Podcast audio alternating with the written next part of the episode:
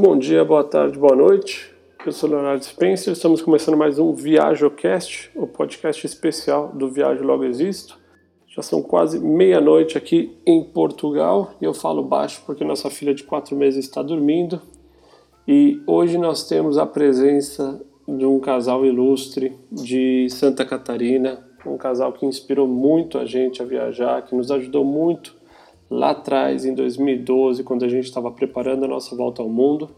Eu estou falando da Michelle e do Roy, do Mundo por Terra, os caras que para mim são uma das maiores referências de viagens no Brasil. Viagem de carro, então, acho que é a maior do Brasil. Eles acabaram de lançar até dois livros aí nos últimos 12 meses, um material muito legal da, da viagem da latitude 70. Os caras viajaram com menos 55 graus, congelou o diesel, passaram um monte de perrengue, mais de 40 dias com o carro ligado para manter tudo funcionando. Visitaram uma série de lugares na Rússia, na Noruega, foram lá no Alasca. Então, assim, se você gosta de viagem de carro, se você gosta de, de viagens profundas, de lugares diferentes, senta aí que esse podcast está muito legal. Antes de mais nada, eu queria agradecer também o nosso parceiro do podcast, a Nova Dax, ela que é uma das maiores exchanges do Brasil de criptomoeda. Então, se você está procurando uma empresa confiável, segura para começar a comprar Bitcoin, Ethereum, Cardano, o que quer que seja, procura o pessoal da Nova Dax, que eu tenho certeza que eles serão o seu melhor parceiro aí para começar a investir nesse mundo que ganha cada vez mais espaço. Então, joga no Google Nova Dax, N-O-V-A-D-A-X. Fala com eles que eu tenho certeza que eles vão te ajudar no que precisar, tá bom? E agora vamos para o bate-papo que tem muita coisa legal. Senhores, bom dia para vocês aí no Brasil, tudo bem? Como é que vocês estão? Oh, Oi, bom dia. Bom Léo. dia, Léo. Tudo bem, é por aqui. Vocês estão em São Bento? Onde vocês estão? São Bento do Sul, Santa Catarina, exatamente, no sul do Brasil. Aqui é a nossa cidade natal, né? Então a gente está aqui desde 2017, desde que a gente voltou da, da segunda viagem, a gente está com a nossa base aqui em São Bento, né? Mas vocês estavam aí também antes, né? Sim, a gente é natural daqui, nós dois somos naturais daqui, a nossa família está toda aqui em São Bento. E então a gente sempre acaba voltando para cá, né? É sempre bom estar tá perto da família, ter esse esse suporte, essa convivência, né? Bom, antes de mais nada, eu queria formalmente agradecer vocês dois por terem topado bater esse papo com a gente. Daqui a pouco a Raquel vem, ela tá com a Bela ali na sala, enfim, a gente tem essa nova dinâmica de vida. Sei que vocês também têm alguns desafios aí, tem uma filhinha pequena que tá. Ela tá dormindo? O que ela tá fazendo ali? Não, ela foi lá assistir um pouquinho. Foi assistir um pouco, que ela é uma. na sala brincando, assistindo. E daqui a pouco ela aparece aí, a hora que Não ela tem cansar. problema. Podem chamar É o único ela. jeito que a gente consegue deixar ela mais tranquila, é, é entretendo ela com é, Mônica Toy, a Patrulha Canina. Patrulha Canina. Essa é a forma que a gente consegue um, alguns, alguns minutos né, de tranquilidade aqui em casa. Quantos anos ela tem, casal? Fez três anos agora, na semana passada, dia 16 de novembro, ela fez três anos já. Parabéns para ela. E, e só uma coincidência até, Léo, que, é, que eu acho bacana. Ontem é, fez, completamos quatro anos em casa da nossa última viagem de volta ao mundo, né? Ou seja, a gente voltou no dia 25 de novembro, há quatro anos, isso foi em 2017, e a Serena completou três anos. Então, é, Logo é, né, depois que a gente vê- voltou, eu engravidei, né? houve Três uma grande depois. mudança Três meses de depois que chegou e engravidaram. né? É, exatamente. é. Sim. Tava planejado já essa pequena? Essa pequena tava planejada? Não foi muito planejado, a gente já, já tinha o pensamento de ter um filho. Léo, sabe aquela coisa assim?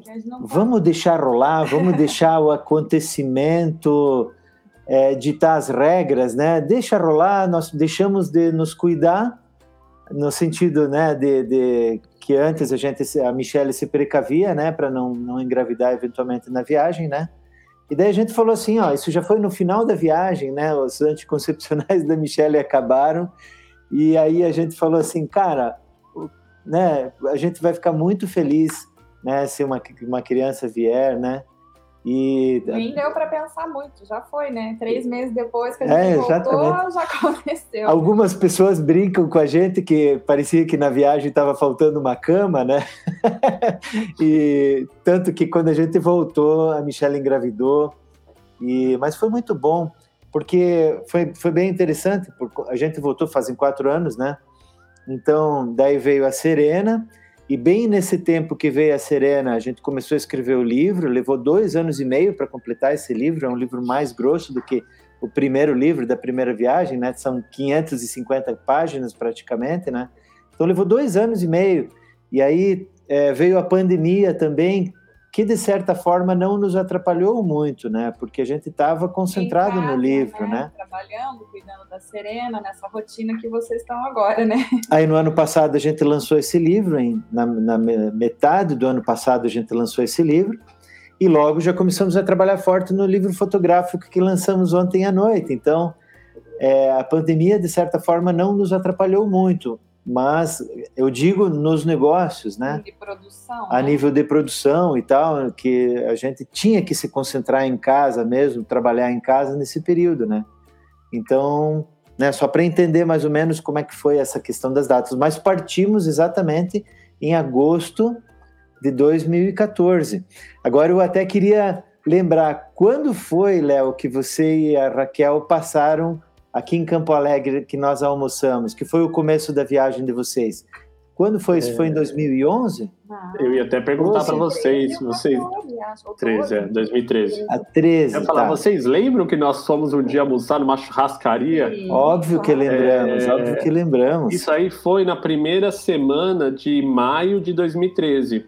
Foi quando hum. nós saímos para nossa viagem e aí, por intermédio de um, de um amigo catarinense, o Roberto é. Pascoal, que, que vive em Joinville, que inclusive falo com ele ainda semanalmente, diariamente, a gente ajuda a Munga.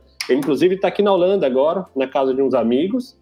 Uhum. E estamos vendo de nos encontrarmos aí no, no final do ano, se a pandemia permitir, porque pelo visto estão fechando as fronteiras aqui na Europa de novo. E, e aí ele falou: não, vamos lá, vou, vou conseguir para vocês, vou falar com o Roy, com a Michelle, vamos lá, uhum. lá vamos lá, Guri. E, não, mas bem legal. Claro que a gente lembra, Léo, é, é, um restaurante aqui em Campo Alegre, fica Vamos 15. Comemos uma ovelha. É, comemos uma ovelha lá, né? Que eu tô, a, a, a cidade, na verdade, de Campo Alegre, que é vizinha nossa, que ela é conhecida, né, pela carne de ovelha, tem, é, ela tem uma muito tradicional nisso aí. Inclusive tem a festa da ovelha e fomos lá, né, nesse restaurante, comemos uma ovelha, vimos o teu carro e tal, né? Lembro que conversamos sobre isso e tal. Era bem o começo e eu, viagem, eu inclusive, inclusive me lembro que vocês estavam indo até Florianópolis. Depois do restaurante, vocês estavam com uma viagem e tocaram direto, acho que até Florianópolis, né? Que já tinha. Talvez nem você lembre disso, viu? É, eu lembro. É, que você falou: ah, estamos indo para Florianópolis, tem um amigo que vai receber a gente lá. E uma prima, uma prima, tem uma prima que vive prima. lá. E é, é, muito maluco, né? porque se você pensar, faz oito anos, né? Isso. E quanta coisa aconteceu, acho que ali seria uma coisa mais parecida com a primeira volta ao mundo de vocês lá em 2007. A gente vivia uma cabeça assim. Era uma mudança muito bruta, né? E aí, pequena? É, desculpa, olha quem chegou aí, hein? Oi, Serena. Tudo bem, princesa? Tudo bem? Ela e aí? Tá escutando. Eu vou, eu vou abaixar um ah, pouquinho aqui para. Né? Ela não tá. vou tirar o fone um pouquinho, Léo, tudo bem? Fica à vontade, claro. Eu vou tirar para que ela possa. Diz oi, Serena. Oi. Oi, querida, tudo bem? Peraí que ainda não tá aparecendo o áudio. Peraí, tá me ouvindo, Serena? Agora.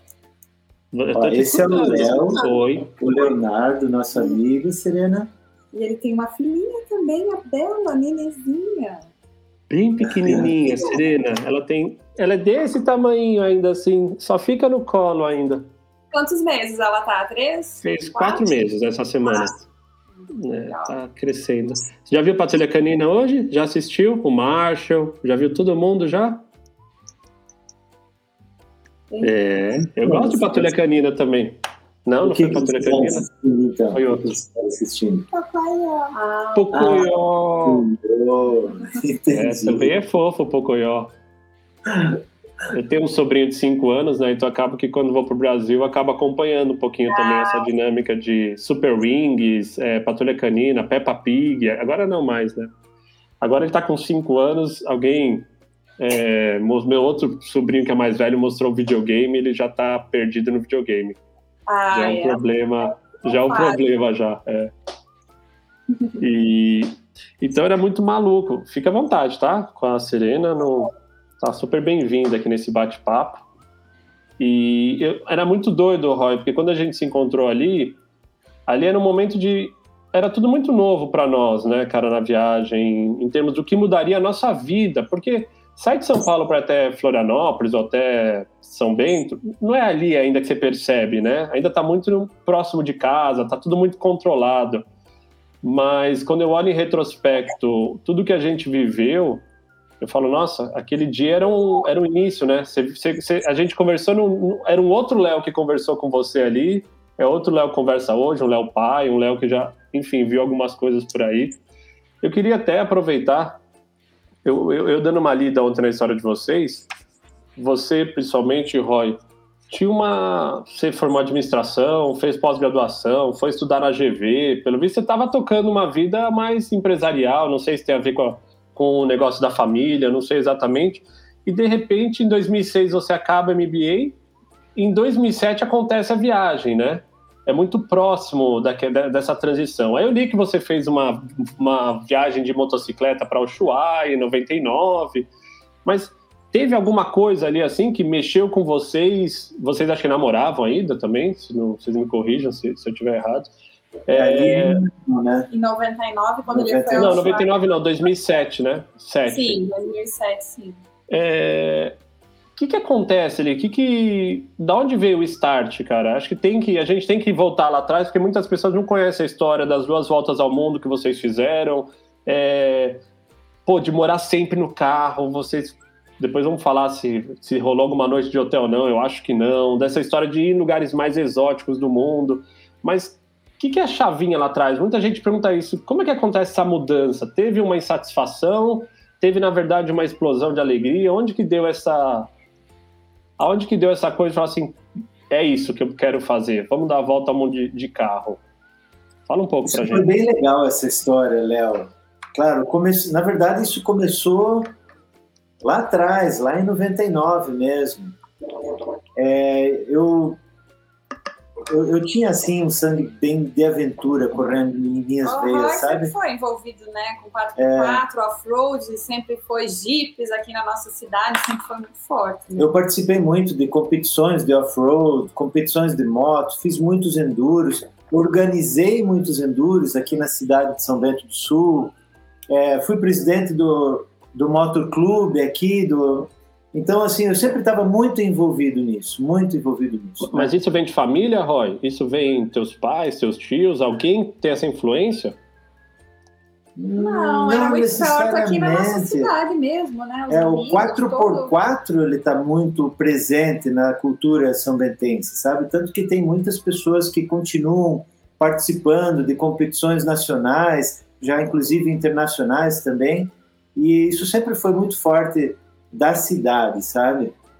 E, e então eu sempre fui contaminado com isso, né? Léo, quando a gente era criança ainda e, e surgiam os Camel Trophies, né? Aquela competição de Land Rover internacional.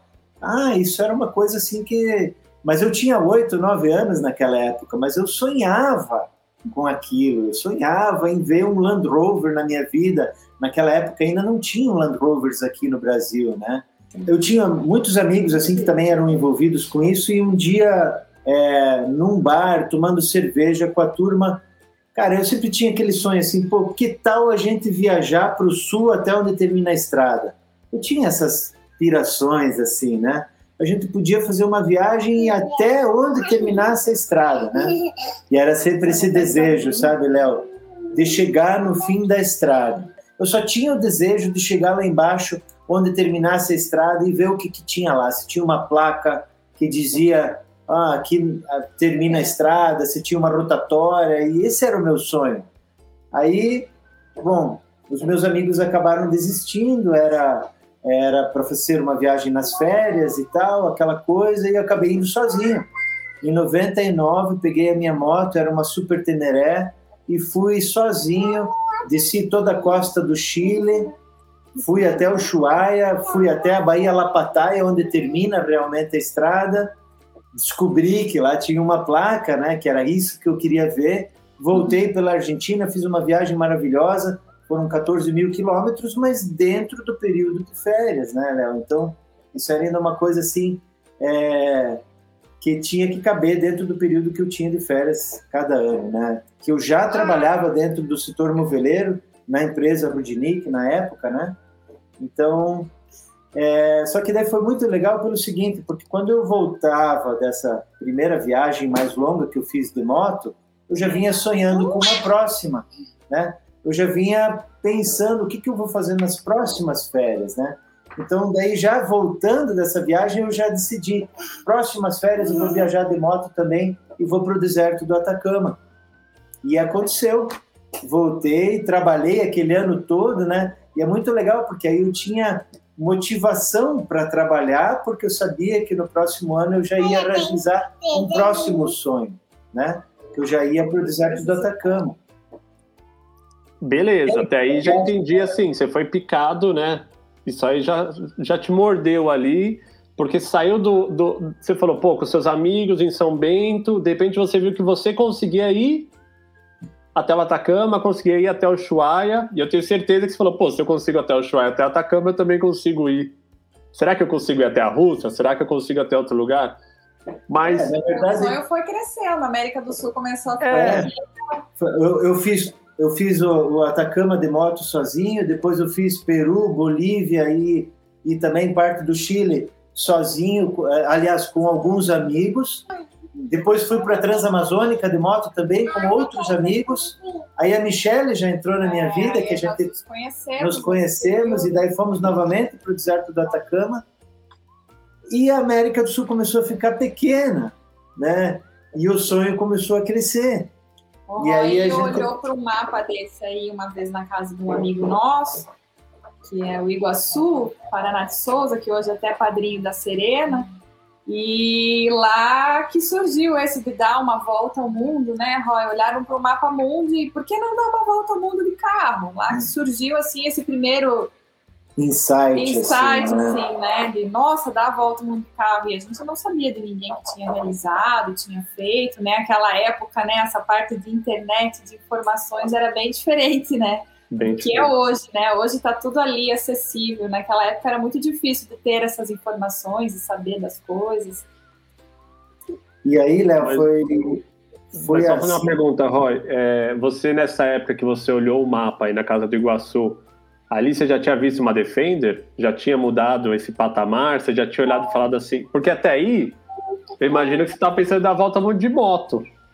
Não, Léo, lá eu já tinha uma Defender. É, a primeira Defender, Defender? Onde, onde você vida, arranja? Ah. A, a, primeira Defender que eu vi na minha vida foi na África do Sul. Mas isso foi numa viagem, não sei se foi a primeira, mas a primeira que eu tive contato, eu ainda era, é, não sei se eu tinha 14 anos por aí, e eu participava de um grupo de música, um coral e musical, e a gente foi fazer uma turnê na África do Sul com esse grupo. Então a gente, ah, eu e o meu irmão fomos lá, tiramos foto com aquela Defender e tal. E logo mais tarde começaram as importações das Defenders para o Brasil. Tanto que a viagem que eu fiz para Bolívia, para, aliás, foi Paraguai, Bolívia e Peru, com amigos, eu fui com uma caminhonete S10 que eu tinha, e essa S10 eu troquei com o meu cunhado numa Defender noventinha, mais curta, duas portas. Mais tarde, depois da viagem, eu troquei com esse meu cunhado é, de carro. Trocamos de mano, assim, mais ou menos. E daí depois eu tive uma 110, igual a tua, que você viajou. E depois compramos a 130 especificamente para planejar, construir um motorhome atrás para fazer a viagem de volta ao mundo. Isso em 2006? Você compra a 130 em 2006 ou você já tinha ela antes? A 130 eu comprei em 2006, não, exatamente. Nós saímos em. é, final de 2005 ou começo de 2006, porque daí e vocês um... estão juntos desde? Você já estava junto com ele nessa época, Mi? Já, a Michelle já estava junto comigo nessa época. Quando, quando ele tomou a decisão, sim, né? Nós estamos Como... no 2000, né? É, que a gente se conheceu lá no começo de 2000, começamos a namorar logo 2001, 2002, assim, né? Tá bom. Já desde essa época. É. Ô, ô, Mi, muita gente pergunta, quando a gente fala da nossa volta ao mundo, pergunta muito pro lado, vai sempre pro lado da Raquel, né? Como se fosse uma coisa mais natural do homem querer viajar, e eu nem acho, acho que é mais um estereótipo que se carrega, porque, enfim, hoje em dia tá aí com a internet, você vê que tem muito mais mulher tá viajando do que os caras. É, como foi para você? Aí o, o Roy, beleza, essa história toda de pegar moto, sair desbravando a América do Sul, eu não sei se você fez parte de alguma dessas aventuras ou não, mas aí você vê lá, é, se não me engano, você tem uma carreira, né, de desse lado mais voltado para desenho, para arquitetura, é, urbanista, e de repente você vai lá em 2007 e troca, né, essa carreira pela viagem. Muita gente quer saber da Raquel, né? Como é que foi para ela e como, como é que foi para você isso? Assim, medo, insegurança? Você achava que ia ser só por um tempo e depois ia voltar para sua profissão? Ou é isso que aconteceu? Eu, então, eu não tinha muito ainda viajado, né? Eu e o Roy, nós temos uma diferença de 10 anos de idade.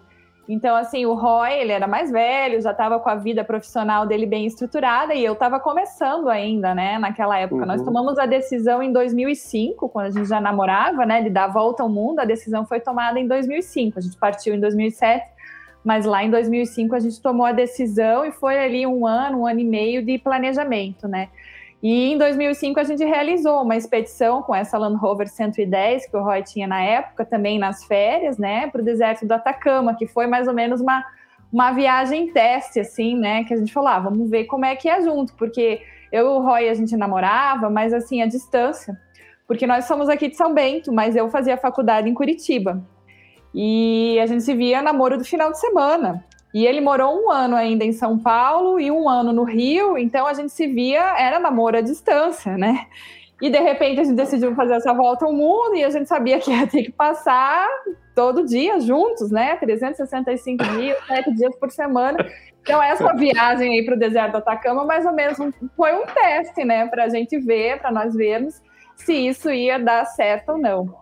E quando ele me convidou lá em 2005, que ele tomou a decisão, né? Para mim, claro que foi um. Eu sabia desse sonho dele, ele compartilhava comigo esse sonho latente de dar uma volta ao mundo de carro, né? De viajar. Mas era uma coisa distante, né? O Roy sempre falava: ah, daqui a 10 anos a gente vai. E isso parecia mais uma brincadeira, uma coisa assim, do que uma coisa real que aconteceria de verdade. E ele tomou a decisão e ele, lá em Curitiba, quando ele fazia esse MBA, e ele veio para casa, né? Não conseguiu mais assistir a aula, que ele tomou a decisão, marcou a data, fez todos os cálculos dele, foi para o meu apartamento, que era ali pertinho, duas quadras. Ele ficava ali em casa quando ele ia para Curitiba fazer esse MBA. E bateu na minha porta, eu abri a porta e ele jogou no meu colo. Ó, oh, Michelle, eu tô indo dar a volta ao mundo. Eu decidi, fevereiro de 2007, eu tô partindo para dar uma volta ao mundo. Você vem comigo. E para mim foi aquele susto, né? Porque, que nem eu falei, sempre pareceu uma brincadeira, uma coisa tão distante. E eu estava estudando no quarto ano de arquitetura, né? Terceiro ano na época, em 2005. Em 2007 eu não estaria formada, né? Eu estaria no meu último ano de faculdade. E para mim foi um susto. Como assim, né? Eu estava começando a minha vida profissional, financeiramente eu não tinha, né, quase nada né? E ele falou: não, vem comigo, vamos vender tudo que eu tenho e a gente vai. E foi um susto, assim, né? Um frio na barriga mesmo, que é uma coisa bem inesperada. E eu questionei ele, ai, Roy, mas né, vamos esperar mais um ano, porque daí eu consigo terminar minha faculdade, né? Vai estar tudo mais tranquilo. E ele falou: não, olha, eu tô indo. Né, eu até questionei, se eu não for, você vai? Ele falou, eu tô indo. Aquilo me deu um cutucão, assim, eu falei, não, eu não vou ficar para trás, eu tenho que ir junto, então eu vou, vou fazer de tudo para dar certo, para eu ir, né? E deu tudo certo, porque eu consegui trancar três anos a minha faculdade. Claro, é uma decisão assim, né? Deixei de lado a minha carreira, que eu estava começando, né? Mas em 2010 eu voltei, concluí o meu curso de arquitetura e urbanismo e as possibilidades que se abriram não só em arquitetura, mas possibilidades de vida, né? Todo o conhecimento e bagagem que você sabe que a gente adquire não tem preço nenhum, né? Não tem nenhuma faculdade que te ensine isso que a gente aprendeu no dia a dia, na estrada. E então foi um exponencial, né? Uma evolução, foi uma MBA ou pós-doutorado, mestrado, em tudo, né? Mas claro que hoje eu voltei em 2010, eu me formei, trabalhei até 2014 como arquiteta, eu tinha um escritório aqui em São Bento, trabalhava com a minha irmã, que também é arquiteta, com a Daniela. Aí, em 2014, acabei deixando a minha carreira de lado novamente e, e partimos para nossa segunda viagem de, de volta ao mundo, né? Ô, ô Mi, como foi para os teus pais, sei lá, pai ou mãe, não sei se ele na época estava... É, tem que trocar esse lado do... É... Como é que foi para o lado familiar da mulher? Porque é muito engraçado. No, no meu, quando a gente resolve fazer a volta ao mundo, foi um pouco mais harmonioso, né? Eu propus para Kel, ela achou legal, a gente construiu isso um pouco mais junto. É... E do meu lado, eu já tinha morado fora, já tinha uma coisa de ter, ter vivido mais fora do Brasil. Meus pais falaram: Meu, puta, se você acha que é a decisão certa, vai, não sei o quê. Mas do lado da mãe da Raquel, que é diferente, a Raquel veio de, nasceu no. Ela, ela, é gaúcha, mas cresceu no Mato Grosso do Sul, mas foi morar em São Paulo com 15 anos para ser modelo, depois para trabalhar, então ela está muito tempo longe da família. E aí, pô, momento legal de carreira, ganhando dinheiro num banco internacional, e ela fala: vou largar tudo para morar no carro. Uhum. Resumo da ópera é mais ou menos esse. É. A mãe dela ficou louca. Os pais são separados, então a relação é melhor com a mãe. A mãe ficou, como assim? Você vai casar com esse cara, né? Tipo, eu era só um cara na vida dela. Hoje eu sou marido, mas pai, é, genro lá, pai do filho. Mas naquela época era só um cara barbudo lá, de 20 e poucos anos. É, do teu lado, teve um pouco assim, o fato de você já estar junto com o Roy há mais tempo? é, tua família olhou e falou assim, porra, que ideia legal, ou falou, o que, que você está fazendo da vida? É, para minha família foi um, foi mais ou menos que nem a história da Raquel também. Nós somos em quatro irmãs, eu sou a mais nova, né? Eu estudava em Curitiba, morava lá sozinha, meus pais, né? Tinha minha vida lá. Mas assim, meu pai me ajudava ainda na época financeiramente, né, com os meus estudos, com tudo. E então, com certeza, eu tinha 22 anos e chegar para eles e falar: tô largando tudo também, vou trancar minha faculdade, tudo que vocês, né, investiram e batalharam por mim, tô jogando para eles, sou assim, né? Que nem eu falei, não foi bem assim, né? A gente vê que a, o aprendizado, a evolução, o conhecimento, né, que se adquire numa viagem dessa é muito maior. Mas para eles, acho que né, eles têm um pouco mais o pé do chão, dessa vida mais tradicional. Para eles foi um baque falar, né? Eu tinha 22 anos na época, vou largar tudo para dar uma volta ao mundo com meu namorado. Na verdade, a gente nem falou que ia dar uma volta ao mundo. Eu comecei falando, ó, oh, pai, mãe, eu vou. Minha irmã tinha feito um intercâmbio na Europa, eu, né? Eu vou com o Roy, nós vamos um tempo para a Europa, viajar um pouco. Aí começamos, ah, mas a gente vai viajar por mais países, talvez um ano e meio. Sendo quando a gente partiu, a gente já sabia que a viagem ia durar em torno de três anos, mas a gente não tinha contado para eles oficialmente, assim, era a princípio um ano, um ano e meio que a gente estaria por aí. No começo, assim, com certeza foi um susto, eles questionaram muito, principalmente essa parte dos meus estudos, né? Mas aos poucos o Roy foi conversar com meu pai e falei: Ó, oh, você vai ter que falar com teu sogro, né? O meu pai adora futebol, ele é ele só, né, meu pai só pensa em futebol, ele é viciado em futebol, né? E torcedor do Palmeiras, o Roy pegou ele bem num dia lá que ele tinha o, o um jogo do Palmeiras lá importante, sentou na sala com ele e começou no meio do jogo. Ó, oh, seu Ademir, eu tô querendo levar tua filha para viajar. E no meio das jogadas foi foi dando as notícias. O Roy fala que até no final do segundo tempo ele, ele jogou tudo na mesa e colocou lá e conseguiu conversar com o meu pai, né? E, e ele acabou, acabaram depois com o tempo aceitando. E quando a gente partiu, claro, nem nós sabíamos, né? Como você falou ali quando você estava aqui em Campo Alegre, que você, né, no início da viagem, a gente não faz a mínima ideia de nada, né? Do que vai acontecer, de como vai ser. E com o tempo eles foram vendo realmente o que, que era a viagem, todas essas experiências e começaram a super apoiar, né? Tudo é. isso, nosso projeto. Ô, Roy, você deu sorte que seu Adenir, é isso? Adenir, o seu Odenir. pai? Odenir. Odenir. Odenir, ele é palmeirense, então ele faz para um time que só traz alegria. E... e... a sorte é que aquele dia o Palmeiras ganhou, né? Eu ia falar isso, deve ter ganhado, senão você tava lascado, cara. o, o casal, eu, eu, eu, peguei uma pesquisando onde sobre vocês, achei aqui um, uma entrevista, sei lá, achei o TEDx que vocês fizeram, achei um monte de coisa, tentei assistir, tentei recapitular algumas coisas. E aí tem uma, uma frase, vocês falam assim: largamos nossas vidas de certezas, conforto e estabilidade e saímos sem saber o que esperava. Nem sabemos o que planejar. Fomos aprendendo tudo no caminho. Isso aí eu acho que é referente à primeira volta. Foi assim mesmo? Foi uma coisa um pouco mais.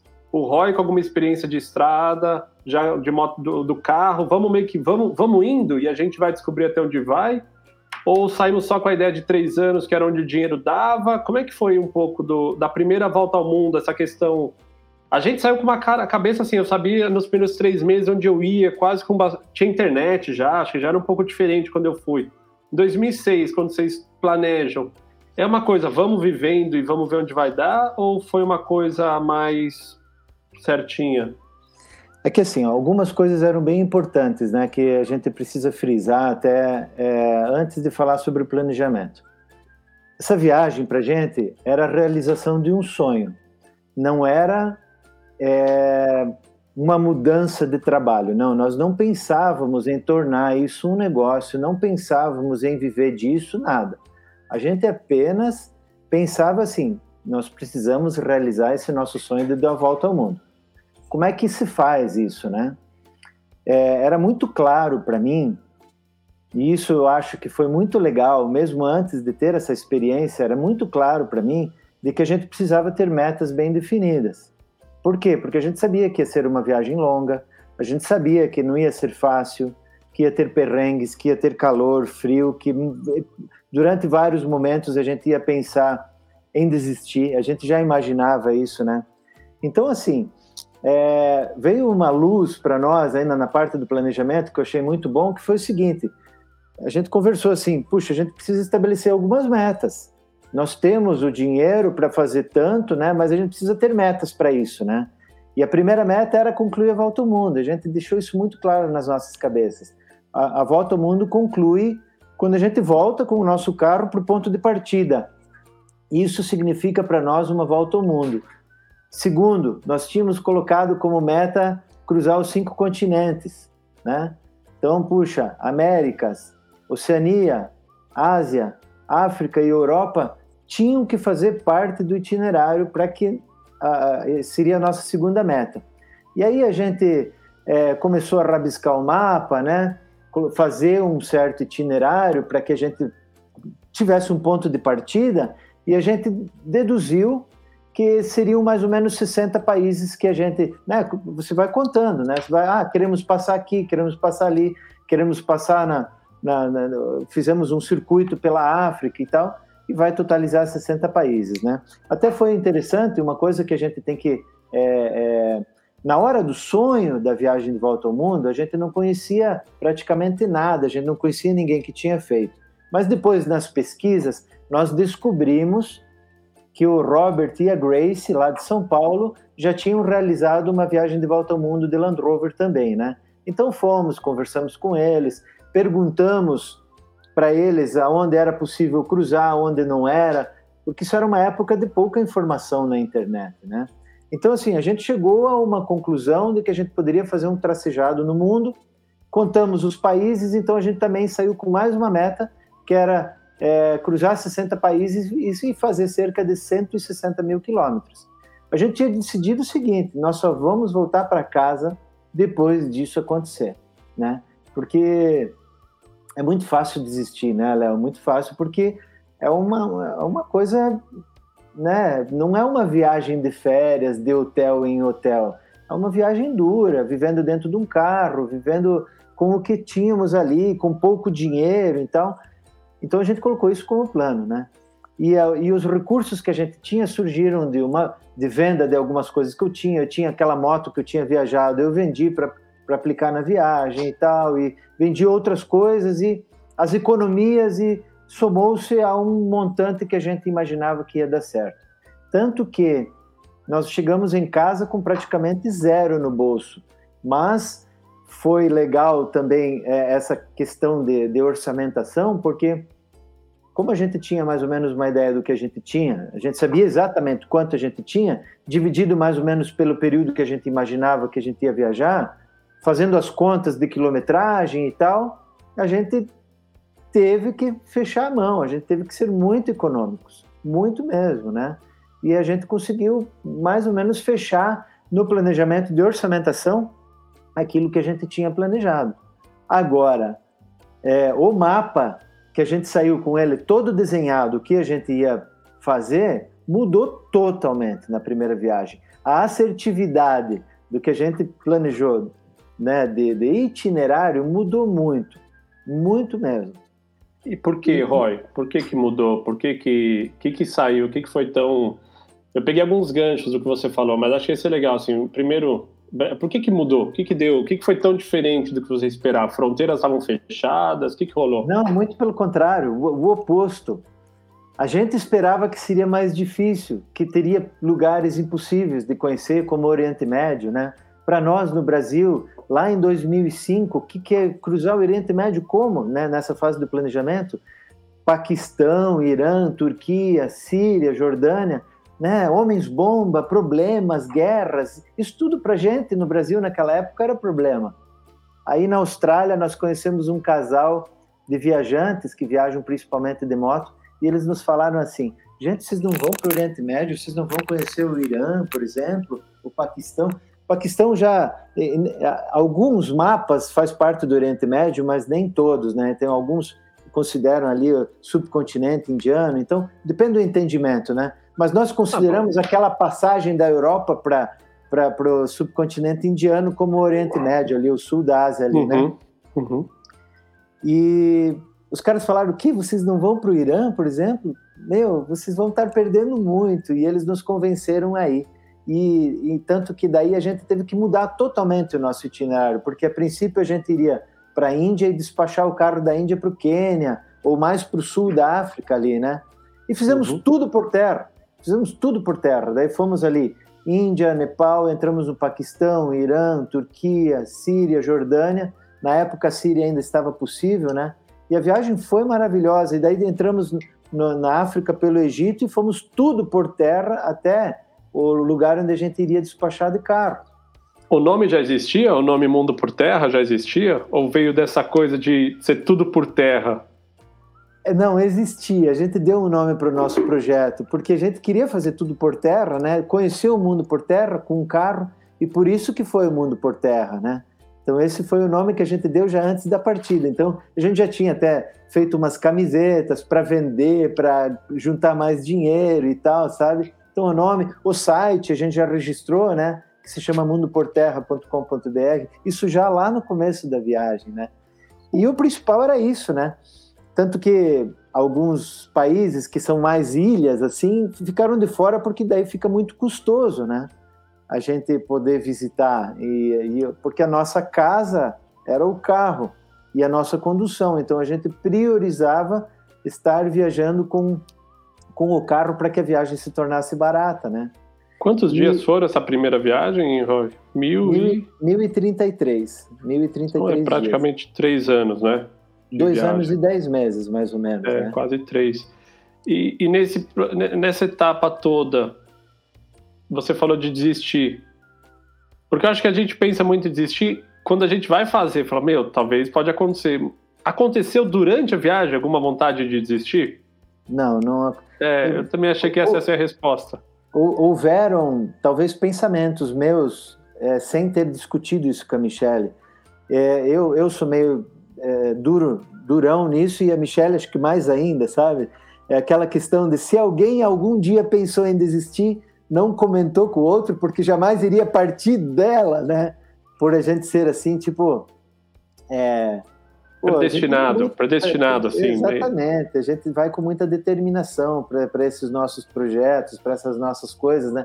Então, assim, se houve algum pensamento, não foi compartilhado entre nós dois e não levou para um segundo passo, assim. Então, a gente nunca nem chegou a conversar sobre isso. Mas o seu, inter, internamente, você falou, né? Talvez isso aconteceu quando você se enfiou em alguma roubada, é, alguma vez vocês atolaram e falaram, puta, já não aguento mais isso, é a grana, o que que, O que que pelo menos construiu internamente ali? Eu já entendi que nunca chegou a, ser de fato, né? Uma ideia, vamos, vamos desistir. momentos de desânimo, né? É, onde que é cansaço físico? O que que levava às vezes vocês a, a chegar próximo disso? É, eu acho que é a somatória das coisas, sabe, Léo? É, um problema, geralmente, você consegue lidar. Uma encalhada, de até mais dias encalhado em algum lugar, você consegue lidar com isso, né? É, problema de calor, você consegue lidar. Problema de frio, mosquito. O problema é quando as coisas vão se somando, sabe? Você está encalhado, o calor está de 45 graus, aí tem mosquito, daí a tua roupa tá toda suja, daí você tá sem comida, a tua água tá para acabar, aí pô, o teu carro tá com problema mecânico, é, e sabe, a, esse conjunto... Mas aí é quase morrer, isso aí você tá confundindo, é. não é desistir da viagem, é quase desistir da vida, calma. É, mas é assim, sabe, eu acho que são esses momentos, assim, quando existe uma somatória de coisas que vão, vão terminando, assim, é que que leva ao desânimo, assim, puxa vida, de fazer a gente pensar assim, o que que eu estou fazendo aqui, né? Que que e onde aconteceu aqui? isso, Roy? Onde aconteceu isso na primeira viagem, assim, ah, fisicamente ah, falando? Aonde você se sentiu desafiado, por exemplo? Ah, é, eu vou citar um, tá? Eu vou citar um ali na, na costa oeste da África, ali cruzando a Mauritânia, nós cruzamos 500 quilômetros de puro deserto, quando a gente não viu uma alma viva, um carro, nosso carro com problema, um calor imenso, nós encalhamos várias vezes, né? E eu lembro que o nosso carro estava fazendo um barulho muito forte no, no diferencial traseiro e eu estava com medo que quebrasse lá no meio. Nós estávamos cruzando uma região da Mauritânia é, colada com, a, com o Marrocos e ali tinha minas terrestres é, super perigoso porque ainda não foram limpas de uma guerra que eles tiveram na década de 70 e, puxa vida, a gente tendo que chegar a visto para acabar, nós ganhamos somente 10 dias de visto na Mauritânia, porque iria ter eleições no país logo na sequência, então a gente era mais ou menos um visto de trânsito, e a gente queria ir até no Adibu, aliás, no Adibu não, Altar, a gente queria ir muito para Altar. E daí, uh, Altar ficava lá no meio do, do, do Saara mesmo, e a gente teria que voltar para Nouakchott, que é a capital, para daí sim subir para Nouadhibou e cruzar para o Marrocos. E a gente acabou descobrindo que tinha um atalho, e esse atalho era cruzar 500 quilômetros de areia de Saara e tendo que cruzar dunas, cara. Meu, só nós dois, é, só seguindo um GPS, e o GPS não tinha um tracejado para a gente cruzar. Era só referência de norte, sul, leste, oeste, né? Naquela época não é como hoje, que o teu celular tem o, os, os Google Maps e tal, a informação era bem mais precária, né? Então, assim, esse foi um dos lugares, né? Mas aconteceram tantos outros. Eu lembro que ali no Quênia, entre o Quênia e a Etiópia, nós cruzamos uns lugares, umas estradas, Léo, que a média horária era em torno de 15 quilômetros por hora e levava dias para a gente ver uma próxima pessoa, né? Levou três dias para a gente cruzar da Etiópia para o Quênia, não teve fronteira, não tinha onde a gente carimbar o nosso passaporte, nós estávamos ilegais no Quênia, vindos ali pelo Lago Turcana, sabe? E as primeiras pessoas que a gente encontrou no Quênia, eu lembro que o primeiro carro que eu encontrei no Quênia, eu joguei ele para fora da estrada. Por quê? Porque na Etiópia a mão é direita, é, a mão é igual nós dirigimos aqui no Brasil e na, no Quênia é inglesa, né? E aí eu estava dirigindo como na Etiópia e aquele cara veio veio no mesma no mesmo lado da estrada que eu, na contramão. Só que eu é que estava na contramão. E eu, o que, que o cara tá fazendo daí? De última hora, assim, ele desviou para o acostamento e era uma descida, assim, meio que também num lugar desértico e tal. O cara deve ter xingado nós muito, né? É você estava no Quênia e não sabia, né? Você estava no Quênia e não sabia. sabia. Aí eu só falei para Michele, Michele, olha onde esse cara tá dirigindo, né? Que lugar, que posição, né? É mão inglesa, é mão inglesa. Eu falei, ai, ai, ai, nós é que estávamos errados. E aí a primeira comunidade que a gente encontrou no Quênia foi uma tribo chamada El Molo, que eles usam uns, uns colares gigantes aqui no pescoço e tal, e a gente estava fascinado, né? Só que foram três dias sem ver uma alma viva. Três dias a gente não encontrou ninguém. Por quê? Porque a média horária era muito ruim, não tinha estrada no nosso GPS e a gente não, a gente estava rumando para o sul, né? Tentando achar alguma coisa que a gente que pudesse chamar de estrada para a gente seguir, seguir para onde a gente queria, né? Aí fomos até a capital do Quênia para a gente conseguir regularizar o carro, regularizar o veículo.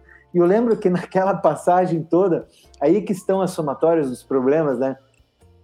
O, o para-brisa do, do, meu carro estava com um pequeno trinco que voou uma pedra assim, e tinha uma mosca que estava me enchendo o saco, né? Aquele calor e tal, sujeira, poeira dentro do carro. Cada vez que a gente parava o carro, tinha que limpar de tanta poeira que entrava no carro pelos buracos negros que a gente costuma chamar assim, né? E de repente aquela mosca meio que pousou no para-brisa. Eu fui tentar matar ela, aquilo virou assim, o para-brisa estourou por completo, assim, partiu para todos os lados, assim, cara. Imagina a cara da Michelle olhando para isso. Ai, meu Deus, Porra nossa, essa, daí, é, exatamente. Daí, tipo, é, sabe, esses são os momentos de dificuldade, assim, de somatória de problemas que levam, assim, as, as frustrações da gente pensar assim, cara, o que que eu tô fazendo aqui, né? Então, é isso mais ou menos que eu considero, assim, tipo, umas é, chegar perto de você pensar assim, caramba, será que a gente não deveria de voltar para casa, né? Que, que acabou não acontecendo, tá? Que acabou não acontecendo. E até pelo seguinte, aí eu atribuo a não desistência e até o não pensamento às metas. A gente sempre teve isso muito bem definido. Nós queremos dar uma volta ao mundo, nós queremos cruzar 60 países, né? E nos cinco continentes, então não vamos voltar para casa antes disso. Então você acaba nem correndo o risco de pensar, entende? E é isso que eu acho que é super importante, sabe? Cada projeto que a gente né, escreve para a vida da gente, cada projeto que a gente de viagem, a gente tem que ter pelo mínimo algumas coisas que nos orientem, que nos guiem, né, que nos dê força, né? Eles são motivadores, né? As metas são motivadores para gente, pelo menos a gente considera assim, sabe? É, acaba te dando o que você falou, né? Acaba sendo um guia, né? Principalmente de longo prazo, né? Porque no curto prazo as coisas são mais caóticas, né? Que você está falando, quebra um vidro, uma estrada que você se perde. Mas aí você falou, beleza, né? Você tem aqueles dias de exaustão física, mental, emocional, mas aí o corpo descansa, a gente come, resolve um carimbo, e aí você fala, opa, tem um plano ainda de longo prazo, né? A gente agarra nele. Mas eu lembro que lendo, eu, eu li seu primeiro livro, da primeira volta lá atrás, né? Quando a gente foi nos nossos preparativos. E eu lembro que tinha umas coisas assim, ah, na, nessa história da Mauritânia, das minas, eles tinha. Eu lembro que o perfil que eu tracei de vocês quando eu li é que vocês eram muito destemidos também, né? Essa coisa assim, ah, tem uma estrada, não vá. Você, ah, vamos lá, vamos ver como é que é essa estrada. É, é, é, tem um pouco disso, assim, Roy? Tem um pouco desse lado. Você tem esse lado também de, de gostar de ir atrás de pô, cara, vamos lá ver como é isso. Pô, eu jamais teria cruzado 500 quilômetros de duna. Acho que primeiro porque eu não tenho conhecimento mecânico, então isso gera uma insegurança enorme, que se o carro quebrar eu não tenho, não, mesmo depois, acabei desenvolvendo um pouco, mas acho que perto de pessoas como você, outros caras que eu conheci em São Paulo, que dominavam a, eu acho que você é um cara que domina a Defender, né? Você sabe o problema, você sabe como arrumar. Então acho que isso também nunca me deu essa essa outra coragem mas eu via assim, quando olhava vocês, até depois quando eu li o segundo livro, tem um lado destemido. Isso é seu, é da Michelle, é um lado, pô, eu vi agora vocês na Rússia, lá, onde é que congelou o diesel, passando frio, e vocês dependiam do diesel para manter o carro aquecido. Eu falo, cara, será que eles estão vendo até onde é o limite das estradas ou onde é até o limite deles? da vida, né? É, Léo, é, na verdade tem muito disso, sabe? Eu sempre tive muito disso, de desafiar mesmo, de sonhar assim com coisas difíceis, e eu descobri que a Michelle é igualzinha, sabe? Que bom. E sabe quando eu fui descobrir isso aí, e é uma coisa assim que tem muito na minha cabeça ainda assim, é, a segunda viagem é um exemplo disso, né? Nós colocamos a, a, o plano de alcançar três latitudes 70 graus norte, né? Que é bem desafiador.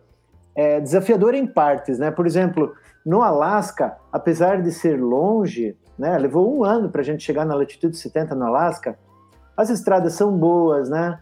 Tem percalços pelo caminho, mas as, as estradas são todas transponíveis. Inclusive lá em cima não é asfaltado, mas é, a estrada é bem mantida, porque tem uma, uma indústria petrolífera lá em cima, né? Que tem, é, e os caminhões precisam estar trabalhando lá. Então, se caminhão passa, nós passamos também, né? Na teoria, né? Então, chegamos com facilidade, vamos dizer assim, nesse tipo de coisa na latitude 70 do Alasca. A Noruega mais fácil ainda, né? É asfaltado até lá, né? Na latitude 70 da Noruega, que é o North Cap, que inclusive está 71 norte, né? Pô, você chega lá, tem um, uma infraestrutura gigante com com mercado de souvenirs, tem um cinema, tem Puxa, chegamos lá, tinha 100 carros estacionados ao nosso redor, pessoas chegando de bicicleta. Então também foi muito fácil, né? Mas Agora, é o oposto Rússia, do que teria na Rússia, né? Acho que é o é. oposto é, do que você vive na Rússia.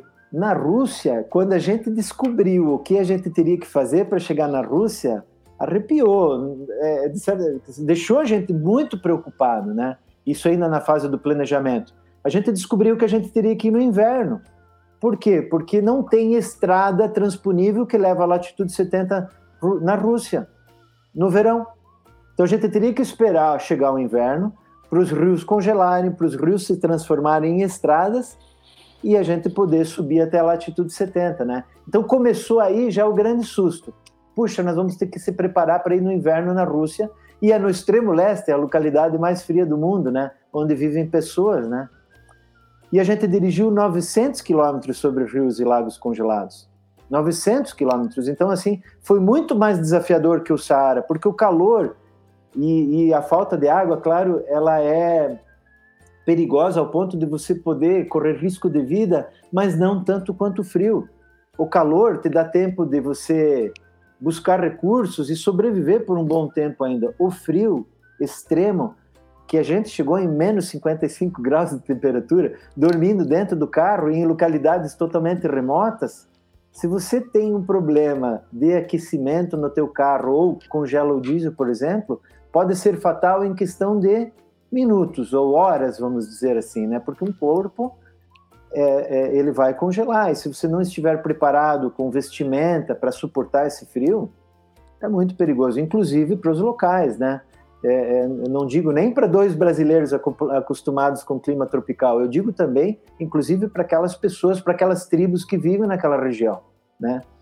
Eu conversei com um cara lá na Rússia que ele também falou que teve um problema um dia, sei lá, estava menos 50, menos 55 graus de temperatura e ele teve que andar 30 quilômetros até chegar num ponto de, de infraestrutura para ele pedir ajuda e ele quase morreu. Ele simplesmente é, quase não chegou. Ele chegou tão mal, ele teve que ser socorrido, levado para o hospital, porque ele estava praticamente em hipotérmico o corpo todo, né? Então, assim, é extremamente perigoso na Rússia no frio, né? Extremamente perigoso. E vocês foram lá. E, Beleza. E, você acabou de contar eu... essa história toda, mas até onde eu entendo, você foi lá com a sua Defender. Quanto tempo vocês ficaram nessa região? Conta um pouco aí como foi essa parte. Inclusive, está no segundo livro, né? Mostra aí de novo para o pessoal. É... Tá, é o mundo por terra, onde terminam as onde estradas. Terminam as isso, estradas é. isso é um rio congelado onde vocês estão? É um rio congelado. Esse é o rio Iana congelado. Mas essa é uma parte bonita do rio, uma parte boa do rio, uma parte que praticamente fica asfaltado, né? A maior parte, vamos supor, os 900 e poucos quilômetros que a gente andou sobre esses rios congelados, é, neva em cima, e daí, quando passam caminhões, eles vão compactando essa neve desnivelada, daí fica tudo cheio de buracos e a neve também parte, porque o gelo, a, a, o gelo parte, né? Porque ele expande. E aí a barranca do rio, é, ela serve como uma, uma barreira, né? Para o gelo não expandir. Então ele parte, ele quebra. O gelo, a gente encontrou seis caminhoneiros, para você ter uma ideia, que estavam dirigindo sobre o rio congelado e o gelo quebrou. E o caminhão caiu no meio do gelo. E, cara, imagina acontecer com a gente isso aí. Eu me lembro assim, ó, quando a gente chegou na Rússia, entramos na Rússia e daí nós fomos fazer a, a aduana para o carro, né? Registrar o carro no país. A única coisa que a moça da aduana me falou é o seguinte, que ela deixou muito claro para mim. Ela falou: "Roy, em 90 dias o carro de vocês tem que estar fora da Rússia". Aí, tipo, não, beleza, né? Normal, né? O tempo do visto, né? Mas depois ela falou de novo para mim assim: "Roy, em 90 dias o teu carro tem que, precisa estar fora da Rússia. Você entendeu bem o que eu estou te falando? Ou seja, aquilo me deixou com medo, porque se acontecesse um problema, é, se você quebra o teu carro num gelo, assim, que o gelo quebra parte, leva, leva dois meses para você tirar o carro de uma situação dessas. Que, Aqueles caminhões onde parte o gelo, porque eles primeiro precisam congelar a base do rio de pouquinho em pouquinho, para depois conseguir formar uma rampa para depois tirar o carro de lá, porque eles não conseguem tirar ele com, com, com o rio congelado, porque o rio por baixo está fluindo, em cima só é uma camada superficial de gelo, de, de gelo, né? E se está frágil, se você não chegar com o caminhão lá, o né? caminhão vai cair também, entende? Então você não tem como tirar. Então você precisa ir congelando a base do rio, e, e eles fazem isso quebrando pequenos pedaços, como tirando pequenos tijolos de gelo para fora, para que o frio externo congele um pouquinho mais a cada dia, a cada dia, a cada dia, para que congele uma base até embaixo, para que eles possam fazer uma rampa e, e rebocar o carro para fora. Mas nesse tempo já teria passado os 90 dias com certeza, e a gente tinha muita preocupação de, de ter problema com isso, porque os russos eles eles são muito incisivos nessas coisas assim. Respeita as regras deles e eles vão te respeitar, né? E se a gente desrespeitasse essas coisas, a gente poderia entrar em, em apuros, né? E como e não tem medo responder... nisso, oh, Roy? Como não tem medo, cara? Como, como vocês viviam? Tipo, é, é, acho que é muito legal para quem está escutando esse lado de você olhar e falar assim: olha, vou ter que dirigir 100 km agora, tem o risco do meu carro afundar, é, mas eu quero muito chegar na, na, na, lá em cima, no 70, né, na, coordenada 70 como conseguir, mesmo com, com esse receio, com essa percepção de risco, seguir em frente? Como é que você, qual que é a estratégia? Como que, que vocês têm dentro de vocês que faz? Calma aí, vamos, vamos, vamos, vamos ver, prestar atenção, ver como a gente administra isso. Como é que, como é que acontece dentro de vocês isso aí? Foi aí até que eu respondo aquela tua outra pergunta, né? Que eu conheci um pouquinho melhor a Michelle. É, você acha assim, na, na, geralmente um casal, né, talvez as mulheres estariam falando para o marido assim, Roy, não vamos, não vamos, né, porque está muito perigoso, a gente está correndo certos riscos. Mas com a Michelle não era assim, não, cara. Com a Michelle não era assim. É, claro que é, foi na discussão entre nós dois, né, que, que a gente discutiu muito bem e, e planejamos muito bem tudo isso, e fe, isso fez com que a gente fosse, né, mas a Michelle, em momento nenhum, chegou a falar assim, Roy, acho melhor nós não irmos, em nenhum momento, né, então foi ali que eu conheci um pouquinho melhor o lado da Michelle, o espírito aventureiro dela também, né, e, e na verdade, Léo, é, nós fomos... É, quase que persuadido, persuadidos, né, seria essa palavra, a desistir é. na Rússia. Porque nós chegamos é, por Vladivostok e lá só estava fazendo menos 15 graus e tal, porque próximo ao mar, o, o frio ele é mais, ele é mais controlado uhum. pelo, pela água, né, que não esfria uhum. tanto e não esquenta tanto no verão e no inverno, né? Sim. Mas continente adentro é que o frio começava a ficar perigoso, né?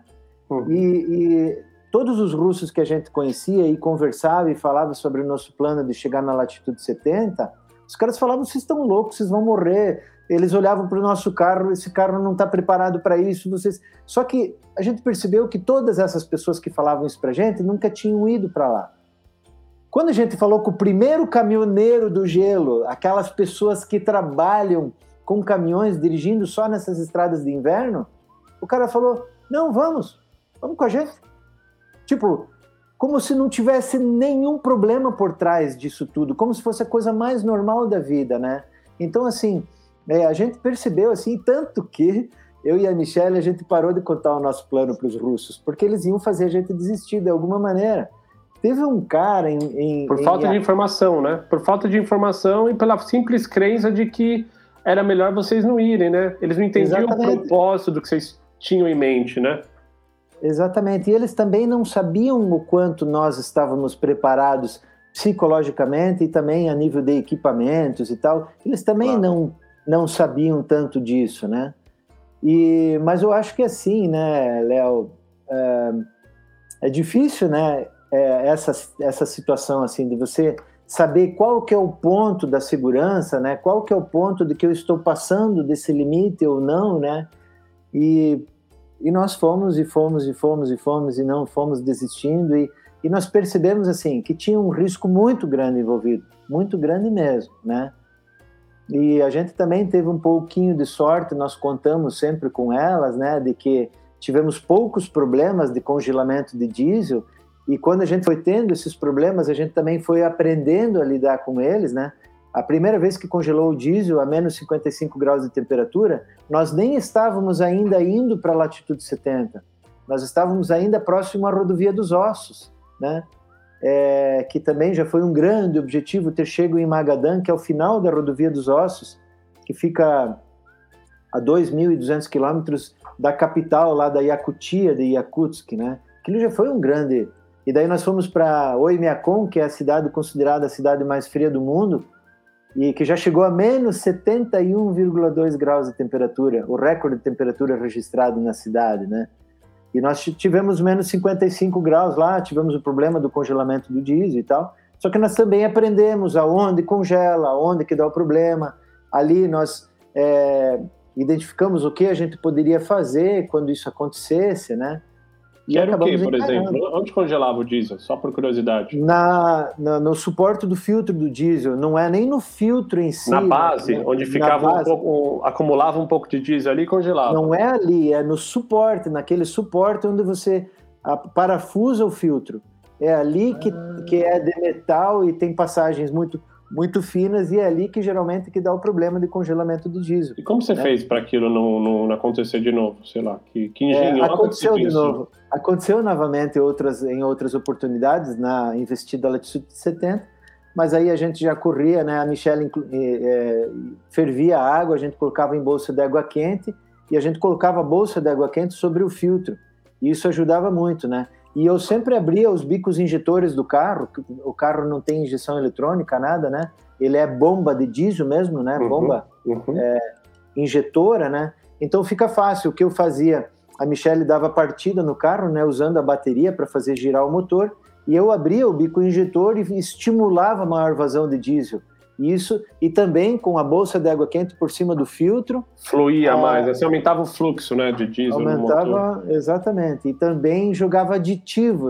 A própria Rússia, eles têm um aditivo para o diesel, né? Mas isso servia só para o tanque, isso não serviria para a linha uhum. de diesel que chega uhum. até. Porque ali já teria congelado, então não iria misturar esse aditivo, né?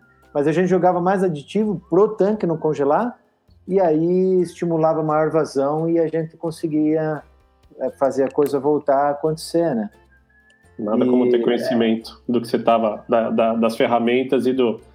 É, do, exatamente, mas é todo um conhecimento que, que é gerado pela necessidade, né? Aquela questão, assim, né? O, a, a gente precisou aprender, né? Antes disso a gente não sabia.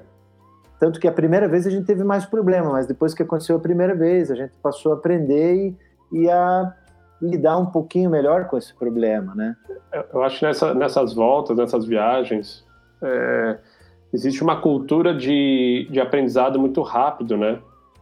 Porque você os problemas que quando acontece como esse são problemas que têm impactos altos, né? Você está numa região que você sabe que você não pode brincar com o tempo, seus mantimentos são limitados. Então acho que tem muito aprendizado que se tira dessas viagens por conta de você tem uma crise, né? A crise é o carro não liga, por exemplo, numa região muito fria. Então você tem que identificar o problema, pensar numa solução, mesmo que ela não seja a solução definitiva, mas algo de curto prazo. E você já começa no dia seguinte, você aprende muito rápido aquela cultura. No dia seguinte você já começa a se precaver para que aquilo não aconteça. Então acho que é muito legal também, é, quando eu li seu livro de outros viajantes, isso me instigava muito assim de que você tem que identificar rápido o problema, resolver rápido o problema, a, aprender para que aquele problema não, não aconteça de novo. Então é muito legal essa história que você está contando e como é que vocês faziam depois, só sem esticar muito? Aí no dia seguinte vocês já começavam, antes de congelar, vocês já colocavam mais coisa para aquecer? Como vocês faziam para... O que, que, foi, não, que, daí... que foi o aprendizado disso aí? É que, na verdade, assim, a gente não tem muita, muito o que ser feito. Além do, do, do aditivo, não tem muito o que ser feito. É claro que a gente preparou o carro Lá, lá na, na Yakutia, que é a na capital da, da Yakutia, que é Yakutsk, nós colocamos cobertor por cima e por baixo do motor para preservar o pouco calor que ele consegue manter. Nós isolamos totalmente o radiador.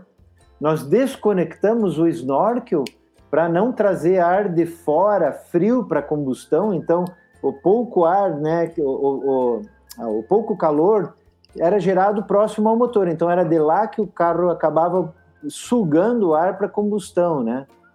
Aí isso deu perda tínhamos... de potência? Isso acabou afetando o carro de alguma forma ou foi imperceptível? Na verdade, não dava perda de potência, não. Até porque o ar, o ar gelado ele é mais, mais é, denso, né? né? É. Ele é mais denso, então ele talvez até ajudaria um pouco na combustão, né? O problema maior de toda essa fase na Rússia foi que o nosso carro teve que ficar ligado por 40 dias ininterruptos, né? Porque se você desligasse o carro, corre-se o risco de endurecer o óleo do motor e do, do... as pessoas até falam assim, puxa, na, na, no inverno a bateria perde a carga, mas não é isso. Também talvez afete um pouco, mas o maior problema é que no inverno, no frio, o óleo endurece e o óleo age como uma cola entre o cilindro e o pistão. Então fica muito pesado para girar o motor quando você quer fazer ele funcionar.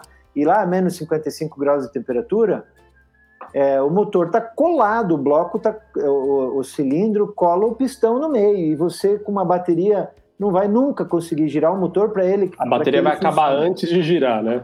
Não vai girar, não vai girar. Cola, o óleo fica duro. Eu lembro que o nosso azeite de oliva, dentro do carro, ele ficava uma pedra. Mas isso pedra. acontece a menos 5 já fica. É, a menos é, 10 o nosso acontecia. Eu falo, meu Deus, o, o, mel, tudo cristaliza, tudo fica duro. Cristaliza, congela até vinagre. Imagina, congela vodka russa, chinesa, congela tudo. Nós fazíamos teste com vodka, congela, estando fora a menos 55 graus de temperatura. Como fazer? É então não podia desligar. Então o segredo é não, não podia desligar para não ter risco de colar o pistão. E não éramos só nós. Todos os carros do extremo leste russo no inverno ficam ligados nos lugares onde a temperatura é abaixo de menos 30. E abastece Todos. com ele ligado? Fica tudo ligado? Ah, você esquece que tem uma ignição ali. Você vai você abastece com ele ligado, você dorme com ele ligado, você cozinha com ele ligado, você se você vai num restaurante, todos os carros do estacionamento estão ligados, não só o nosso, sabe? A Rússia fica ligada, né? É, no inverno, é, eu digo principalmente quem não tem uma garagem aquecida em casa. Agora, quem tem uma garagem aquecida, que consegue manter uma temperatura de até menos 10, pode desligar o carro durante a noite. Senão. Eu lembro que quando, quando a gente foi para Alasca, e depois, em outra ocasião, né? Porque a gente não foi de, com o nosso Defender, a gente acabou, enfim. Eu lembro que tinha muitos carros que tinham uma tomada, assim, tinha um, um cabo na frente com e eles ligavam na tomada. Então, imagino que deve ser uma forma de, de o carro estar tá desligado, mas gerar aquecimento, né?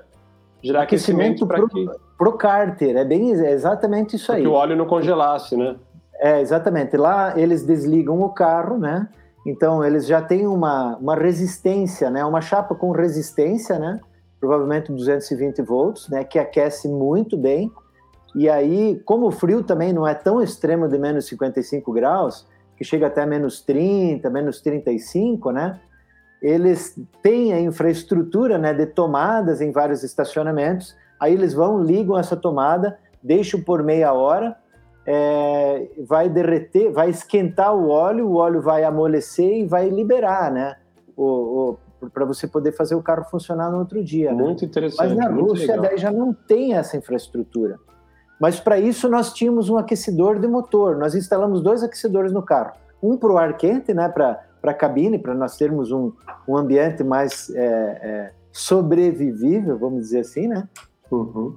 E outro que, a, que é uma serpentina que usa o diesel do próprio motor também, do próprio tanque de combustível, né? e ele, é, ele aquece a água do, do, do, radiador e aí tem uma bomba que fica circulando a água do radiador no bloco para aquecer o bloco, né? Mas isso funciona até menos 30, né? até menos 35. Abaixo disso é muito arriscado, porque daí você não vai conseguir mais manter o, o bloco aquecido a ponto de não endurecer o óleo. Então, abaixo de menos 35 foi quando a gente deixou o carro ligado e isso passou de 40 dias, fomos mais de 40 dias que a gente esteve a temperatura abaixo de menos 35. Num total de 89 dias que nós ficamos na Rússia nessa passagem, né? Nessa passagem do frio intenso, sabe? Então foi isso. Isso foi mais, mais difícil? Assim. Isso foi mais difícil dessa viagem, Roy, assim, dessa segunda viagem, né? Que vocês rodaram o mundo lá por cima, pegaram inverno na, em regiões muito complicadas em termos de frio o dia a dia, difícil, né? o dia a dia gelado, essa coisa de você estar tá com menos 30, menos 40, menos 50 à noite, muita roupa, o carro não é muito bem selado, né? Pelo menos o nosso não era. Então não é uhum. que você tem uma, uma, você tem uma perda térmica ali, então você falou aquecimento rolando, dormir. Foi desconfortável assim ou a estrutura segurou bem? a estrutura segurava internamente no máximo 10 graus positivos, assim. Era entre, entre 5 graus e 10 graus dentro do carro, né? Uhum. Com o nosso aquecimento ligado direto, assim, direto, direto, direto, né? E mas era duro, né? Porque a gente tinha que sempre. Pô, a gente chegou a ficar 10 dias sem banho, a 10 dias sem mexer na roupa. Entendeu? A gente ficou 10 dias sem, sem, sem tirar a roupa do corpo. A gente vivia o tempo todo com ela no corpo. E o nosso carro, é, coincidentemente, a gente construiu ele com um degrau dentro dele. E isso é mais ou menos como os. os é, no Alasca é, é, são feitos os iglus. Né? Os iglus eles fazem um buraco dentro deles que é para onde o frio escoa. Então, no degrau baixo do nosso carro era onde o frio escoava. Simplesmente pelo peso do ar frio, que o ar frio é mais pesado, então ele fica. Simplesmente por causa disso, né? Por uma questão física de que o ar mais eh, frio é mais pesado, ele descia para o andar de baixo. Tanto que quando é, nós criávamos uma bolha de ar quente dentro do carro, que era onde a gente vivia, dormia, e nossa cama fica um pouco elevada também, né? Tipo a uns 50, 60 centímetros do chão, né? E aquele frio descia lá para baixo. E a gente, se a gente é, ia só com meia e pisasse lá, congelava o pé na hora. Aliás, uma garrafa de água de 5 ou 6 litros, mesmo com o aquecedor dentro do carro, né? Ficasse ligado a noite inteira, uma garrafa de 6 litros d'água congelava da noite para o dia. Em questão de 10 horas, ela congelava inteira dentro do carro. Imagina fora. Ou seja, estava abaixo de zero naquela ali, com certeza estava abaixo de zero. Naquela parte ali estaria abaixo de zero, com certeza, né? E isso não foi planejado, né? Isso sem querer não, vocês conseguiram criar sorte. essa. Foi para um aproveitamento, ali, né? foi para um aproveitamento do chassis que a gente criou esse degrau para ter um aproveitamento né, de como o chassi é desenhado e para a gente não precisar desenvolver um carro muito alto. A gente queria ter um carro mais baixo possível e que a gente também pudesse ficar de pé dentro dele, né? E para melhorar na dirigibilidade, né? Então foi uma sorte do destino, um acaso, né? Isso foi puramente um acaso. O Roy, engraçado, né? Uma coisa que me chamou a atenção no, no segundo livro de vocês eu tava lá lendo, né, e vendo vocês se metendo nos buracos lá, e não sei aonde, na Rússia, o puta frio. De repente eu chego e vejo que você levou um paramotor para sua viagem. Aí eu falo, pô, tipo, já não tava bom? Tipo, da onde? Fala um pouco, da onde surge assim já fazia paramotor. Eu vi que você teve que aprender. Eu vi que na viagem teve até uns dias lá que a Michelle teve que te socorrer, que pegou uma térmica, foi descer lá numa praia, não sei aonde. É... Fala um pouco da onde. Cara, a viagem já é desafiadora. Você levar um paramotor e, e, e, e vamos lá, vamos levantar voo aqui no lugar que eu nem sei se tem térmica ou não, se é seguro ou não é tão bem. Já tinha, já existia na sua vida isso? Da onde vem essa ideia diferente, eu vou falar? É uma história bem legal também. Eu sou paraquedista, né? Eu tenho mais de mil saltos ah, de paraquedismo. Não sabia né? disso, então, não sabia. É, eu, eu, participei de campeonatos brasileiros, fui campeão, é, vice-campeão brasileiro de paraquedismo, sou recordista latino-americano de paraquedismo, daquelas saltos de grandes formações. O nosso recorde latino-americano são 103 pessoas em uma figura em queda livre, sabe? Pô, parabéns. seis aviões e toda aquela história toda lá. Tá explicado. O cara respondeu com poucas respostas, poucas palavras, já disse tudo. E um amigo meu paraquedista é fotógrafo, aí em São Paulo também, né? Então ele era do meu time também de paraquedismo e ele tinha um livro, cara, chamado Eyes Over Africa. E esse livro era de um cara que sobrevoou a África num helicóptero, do Egito à África do Sul, e fotografou de cima. Imagina, de um helicóptero. Porra, animal. Na, na época que, que ele me mostrou esse livro, os drones né, estavam começando, estavam pipocando e era tudo muito caro e era totalmente. A gente nem pensava em ter um drone para fazer imagem aérea. As imagens uhum. aéreas não estavam, é, de certa forma, assim tão escancaradas como a gente vê imagem aérea de todos os lados. Era hoje, inacessível, né? né? Era, era inacessível, era para uma minoria que tinha acesso a um helicóptero, um avião, uma coisa. Exatamente, era um ponto de vista quase que inacessível, né? Uhum. E aí, cara, é, eu vi aquilo e fiquei fascinado. Mas claro que eu não podia fazer essa viagem de helicóptero, né? Aí um dia eu vi na televisão lá uns caras tentando quebrar o recorde de paramotor de altitude. Eu nem sei se os caras quebraram o recorde, acho que era no esporte espetacular que eu vi isso aí. Eu nem sei se eles quebraram ou não, porque a minha cabeça ficou assim, ó. Tá aí a nossa solução, Michele. Um paramotor. Vamos levar um paramotor, isso é pequeno, a gente pode levar ele desmontado, vamos levar para fazer imagem aérea nessa segunda viagem, né? E aí, coincidentemente, eu conversei com um amigo meu, parapentista aqui em São Bento do Sul. Ele falou: Porra, por que, que você não fala com Ari, que é dono da Sol, que fica a 60 quilômetros da nossa casa? A Sol é uma marca é, de parapentes reconhecida mundialmente. Os caras são, estão 30 anos no mercado já. Aí eu fui lá, conhecer o Ari, que é o dono da fábrica, e o Ari falou assim para mim: Eu já li o primeiro livro de vocês. Nossa, ele começou uma amizade e ele falou: Eu vou ajudar vocês vou ensinar vocês a voar, vou dar o equipamento de parapente, você ainda vai ter que comprar o equipamento, o motor, né? E vocês levam junto, e vocês vão fotografar o mundo aí, né? E dito e feito, e a gente levou o paramotor, e aí além de ter que construir ou reconstruir o carro para a segunda viagem de volta ao mundo, aqueles dois anos de planejamento, a gente ainda tinha que aprender a voar, Léo. Nossa, cara, aquilo. E tanto eu como a Michelle aprendemos a voar, sabe? Começamos com o parapente, e depois migramos para o paramotor, sabe? Qual foi o local mais que você lembra assim? Qual foi o voo, né? O local que você falou, pô, ali foi.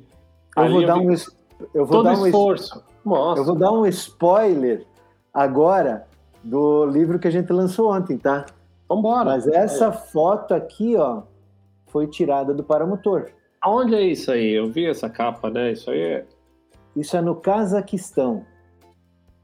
O, existe um estado no Cazaquistão chamado Manguistal. E esse estado, ele é todo desértico, mas ele é fascinante. Ele tem muitas coisas a uma distância assim de 100, 200 quilômetros uma das outras para ser conhecido lá assim, mas tudo paisagens extremamente desérticas assim. E esse lugar nos foi indicado conhecer por um amigo russo que a gente conheceu na Rússia, um cara que se tornou. Eu não sei o que de Deus, a mão de deuses, como é que chamava esse lugar aí? Eu, li no, eu vi no livro que vocês falaram que vocês, putz, chegaram um monte de né, saídas para cima, eu vi, vocês ficaram super felizes, né, de chegar aí, né? Ah, ficamos fascinados. Mas é o Manguistal, né? O deserto do Manguistal, esse aqui, né? é... é lindo. Nossa, é um lugar fascinante, fascinante. Então, esse amigo nosso, que inclusive escreveu o prefácio desse livro. Quem escreveu foi o nosso amigo russo chamado Konstantin. E ele nos deu essa dica. Ele falou assim: gente, vocês não podem deixar de conhecer esse lugar. E esse lugar não fazia parte do nosso plano, porque o nosso plano inicial, vindo pela Ásia Central, vindo ali, porque a Ásia Central a gente conheceu Kirguistão, Tajiquistão, primeiro Cazaquistão, Kirguistão, Tajiquistão, aí demos um pulinho no Afeganistão, que eu acho que vale a pena a gente também falar depois um pouquinho sobre uma esse lugar. trilha, né? Depois você conta isso aí. É, voltamos, daí fomos para o Uzbequistão e depois voltamos para o Cazaquistão. E de lá, a gente, na verdade, do Uzbequistão, a gente planejava ir para o Turcomenistão para continuar a viagem lá para para o sul, para o Irã ali e tal, e continuar lá para a Turquia, se, uhum. para a Turquia e daí entrar na Europa, né? Mas o Turcomenistão estava difícil de conseguir o visto, e aí esse cara nos convenceu assim, ele falou, por que, que vocês não vão por aqui, cruzem o Manguistal, vocês não vão se arrepender, né? E daí a gente viu algumas fotos que ele nos mostrou, cara, a gente já nem procurou mais fazer o visto de Turcomenistão, que eu sei que deve ser maravilhoso também, mas a gente precisaria ter um guia 100% do tempo dentro do nosso carro, e seriam umas preocupações extras e custos extras, né? E decidimos, cara, deixa o Turcomenistão para uma próxima e vamos para o Cazaquistão e chegamos nesse lugar aqui. Cara, e aí foi um voo que você lembra que foi maravilhoso esse voo. Foi difícil, foi na quinta tentativa que eu consegui decolar por falta de vento e muito capim que enroscava as linhas do parapente e tal, e, mas consegui voar exatamente no pôr do assim ó 10 minutos o, pôr, o sol já tinha se posto. Então essa foto aqui foi tirada ainda assim naqueles últimos cinco minutos Léo. E o próximo dia já nublou daí Sim. piorou e tal, e foi assim um momento mágico do voo. E esse é um lugar que a gente encontrou fósseis marinhos, cara, petrificados, coisa de 60 milhões de anos. uma coisa simplesmente surreal, porque é tudo argiloso isso aqui, né? E a argila, por ela ser muito compacta, não deixar o oxigênio entrar, ela conserva esse tipo de coisa, né? É um solo específico que consegue conservar fósseis marinhos e esse é o tipo de solo. Então assim a gente estava num lugar assim que, meu, é uma natureza tão fascinante e ali foi mar um dia, né? Então, ah, é... Tinha gente nesses lugares, olha, isso aí também foi tudo em caráter exploratório. Chegava lá só vocês, vamos dormir aqui, sobe. Era muito Léo, isolado ou mais ou menos? Cinco dias, cinco dias que nós passamos nesse lugar específico dessa foto, nós não vimos uma pessoa. É, nada, ninguém. Assim. Um rastro de carro, nada, nada, nada. Ah, rastro até tinha, né? Vimos saigas, é, que são aquela, que, que são aqueles animais é, super exóticos, são, são gazelas ou são antílopes que possuem tipo uma tromba de, de elefante, assim, sabe? Tipo uma boca de anta. É um animal bem diferenciado. A única coisa que a gente viu foi esses saigas ali. E é bem remoto, assim, bem remoto. Mas, claro, também tem algumas cidades, como Actal. Actal é uma cidade que está próxima dessa região aí, né? E que foi uma cidade, assim, que ela está é, ao Mar Cáspio, né? Então era a praia dos é, da época da União Soviética, uhum, de quem uhum. tinha poder aquisitivo, né, dos russos, iam passar as férias, passar os verões deles em Actal, né, porque ali tinha a praia do, do, do, do Mar Cáspio, né. Aquilo ali é um mundo e... à parte, né? A gente aqui do Brasil não conhece nada, né? Mesmo o Mar Aral, que tem ali na região também, a história do desastre ecológico, é, mesmo o Uzbequistão, você fala Uzbequistão, tem toda a história da Rota da Seda, Samarcã, Kiva, um monte de lugar bonito que aqui. E não vou falar que é por falta de cultura, não, é só a cultura de, de, de, informação que não chega, né? E a gente, eu, eu tive lá em 2019, que fez o Turcomenistão, essa região toda, num overland lá que você viaja num caminhão, foi uma puta roubada também, fomos no verão, 52 graus, acampando, nossa Poxa, mas deve ter sido fascinante, né? O Turcomenistão é um país diferente, né? De muita cultura, é... imagino, né? Você tem a questão da, da, capital, né? Lá é Asgabat, que é a cidade branca, né? O cara é um louco que meteu mármore, mármore branco na cidade inteira, proibia Nossa. que todo mundo comprasse carro de outra cor, tinha que ser branco. Então você tem, eu acho que é muito fascinante para esse lado quase de filme, né? O cara tem o país dele, ele faz a cultura do jeito que ele quer ali dentro, tem aquele Hell's Gate, mas acho que vocês fizeram a decisão certa. Pelo que eu vi de paisagem no Turcomenistão, vocês foram para o lugar certo de ter ido para o Cazaquistão com é, esse que, tipo de paisagem. É. O que a gente se arrepende é de não ter ido para o Hell's Gate, né? Que a gente queria muito, que é o portal do inferno ali, né? É, Isso... é simbólico, eu acho, viu, Roy? Eu acho que é simbólico porque você chega lá, é um buraco só, sei ah. lá, tamanho de campo de futebol pegando fogo. É mais a história, né, que envolve, mas perto do que é. vocês viveram aí, eu acho que foi mais marcante. A gente não se arrepende, não, de ter ido para essa região, porque nessa região aqui também tem um tem uma, um fenômeno muito interessante que são aquelas bolas, é, aquelas esferas de pedra que elas vão crescendo, que elas não, não vêm de uma explosão ou de alguma, sabe? Elas vão crescendo. Em, em dois lugares do mundo a gente viu esse fenômeno. Um são as Moerak Boulders da Nova Zelândia e outros são aqui no Manguistal também, que são as bolas é, de pedra de toures, que eles chamam de, de bolas de toures que chegam a ser pedras gigantescas de dois metros de diâmetro e que são pedras que vão crescendo, que vão, vão calcificando, vão. Ela tem uma formação é, extremamente diferenciada. Que loucura. Nunca e eram centenas, centenas dessas pedras espalhadas é, pelo deserto. Se você olhar no nosso primeiro livro, nós temos algumas fotos. Ah, desculpa, no nosso segundo nós temos algumas fotos ali desse vale no Cazaquistão e se você olhar no nosso primeiro livro, você vai ver fotos dessas bolas da Nova Zelândia, que tem um princípio de formação idênticos, e as bolas são idênticas, só que um está na praia e o outro está no meio do deserto. Negócio fascinante, assim. Nunca e... tinha ouvido falar, não, não, não me atendo. Eu se li no livro, devo ter, só não gravei. Isso é só o efeito do tempo? Vai juntando os detritos e vai sozinho, ela vai crescendo? Não tem. Diz, Dizem que é ao redor de alguma coisa orgânica, de uma folha, de uma concha, e aí aquilo vai começando a sedimentar. E aos poucos vai formando cada vez mais é, anéis, né? Anéis, não diria bolas, né? Sedimentar, uhum. de sedimentação, e aquilo vai crescendo. Que loucura. Mas que leva 10 milhões de anos para chegar em 2 metros cúbicos, né? Nós vimos bolas de um centímetro de diâmetro como bolas de 2 metros de diâmetro.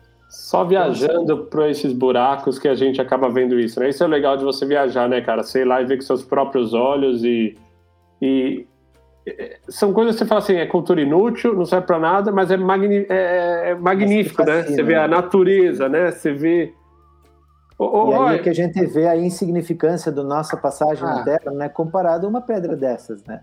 Do ponto de vista do tempo, né? O que a gente vive aqui, ou dessa live aqui, desse bate-papo, uma hora e meia, fala, é muito tempo. É muito tempo para 24 horas, para outras funções do dia a dia, mas se você pegar com o spam da Terra, né, do universo, é tudo tão insignificante que nada faria sentido, né? Exatamente. Mas é o que temos para hoje, né? Eu brinco e temos que seguir em frente. Me fala um pouco, de novo, né? Eu, eu olho muito do lado da. Acho que as pessoas, quando olham para os projetos que a gente vive, vocês ainda mais, acho que são muito mais ainda viscerais e tem a história de vocês terem né, 1.033 dias na primeira, na segunda foi até um pouco mais, né? Acho que foi 1.100 alguma 1197, coisa. 1197. Três anos e quatro meses, dá bem certinho. Assim. Vocês eu lembro que eu li no livro que vocês acham que não dormiram uma noite fora do carro. Tem alguma coisa assim? É isso mesmo ou estou confundindo? Não, é, não, vamos dizer assim, 99% dos dias foram no carro. Eu lembro que... De, de 1.100 e alguma coisa, ele está falando, sei lá, de 10 dias vocês não dormiram. É, não é, deve ter dado isso, porque às vezes a gente era convidado para dormir na casa de algum amigo e a gente sempre fazia essa... É, puxa, era tão legal, né? A gente poder dormir. Às vezes a, gente dormia no carro, ficava na casa desse amigo, mas dormia no carro, mas às vezes ele, a gente era convidado para é, dormir num, num, quarto e tal, né? Isso era, mas, parte, isso era parte do objetivo? Só para entender. A parte do objetivo é dizer sim para todos os convites, sabe? Isso já fazia parte da nossa primeira viagem, fez parte da segunda. A gente costumava é, é, isso uma, a gente combinou isso eu e a Michelle, né? Para não perder oportunidades na viagem, a gente passou a dizer sim para praticamente todos os convites, né? Então, se alguém convidava a gente, a gente procurava ir, assim, até para. Falando mais da parte do carro, de dormir no carro, essa coisa.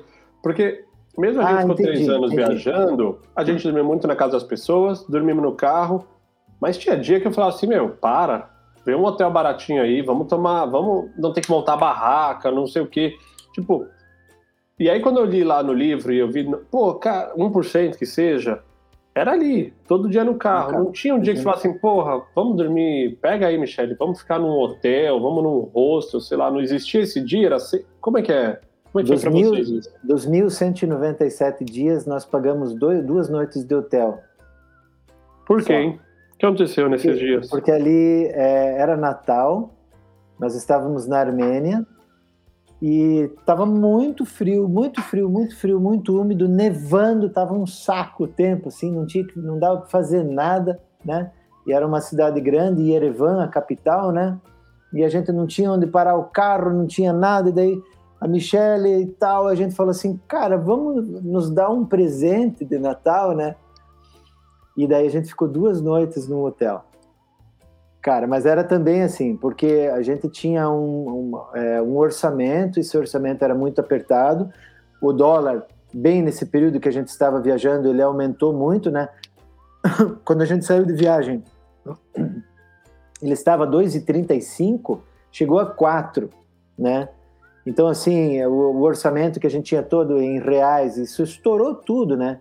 E daí a gente foi roubado duas vezes nessa viagem, roubaram nossos equipamentos de filmagem, de fotografia, e foi um valor muito grande, Léo, muito grande. Então, assim, é, a gente teve Eu lembro que teve, teve um catarse, né, que a gente ajudou um lá, catarse, que vocês, vocês é. fizeram para tentar recompor, né, esse material. Foi um roubo, só nesse roubo aí foi 12, 12 mil dólares, cara, de equipamento. Então você pensa assim, o quão isso impacta, né? E depois Porra. teve mais um que também foi impactante nos Estados Unidos. Foi um na Colômbia e um nos Estados Unidos, né? Então, por isso que a gente dormia no carro, né? É claro que a gente construiu esse motorhome já com essa finalidade, né? De ter um pouquinho mais de espaço, né? e ter as nossas coisas ali, porque a gente sabia já de antemão que assim já foi a primeira viagem, que a segunda seria a mesma coisa, que a gente passaria 99% do tempo dentro do carro, sabe? O carro era a nossa casa mesmo, assim. É... E tem, tem hotéis que é pior do que o carro, né? Eu fiquei alguns Muito. já no Panamá, eu lembro assim, hotel de beira de estrada no Panamá, porque o nosso carro você tinha que abrir a barraca, né? E aquilo ali gerava uma certa exposição que era diferente de você estar tá dentro da, da estrutura do carro, né? A gente tinha muito disso. Então não dava para eu parar em muitos lugares, na, na, praça, por exemplo, e abrir a barraca. Então, às vezes num posto de gasolina, entre dois caminhões, a gente dormia. E, então a gente acabou, às vezes, dormindo em hotelzinho muito barato, que eu falava, meu, eu pagaria para estar no era carro. melhor. Pô, é, com certeza. A cama toda torta, sujo, né? A barraca tinha nossos desafios, mas era nossa, né? Era nosso padrão de limpeza, era a gente ali, né? Então, eu acho que na estrutura de vocês era um pouco mais confortável também, né? E mais sim, privado, né? Sim.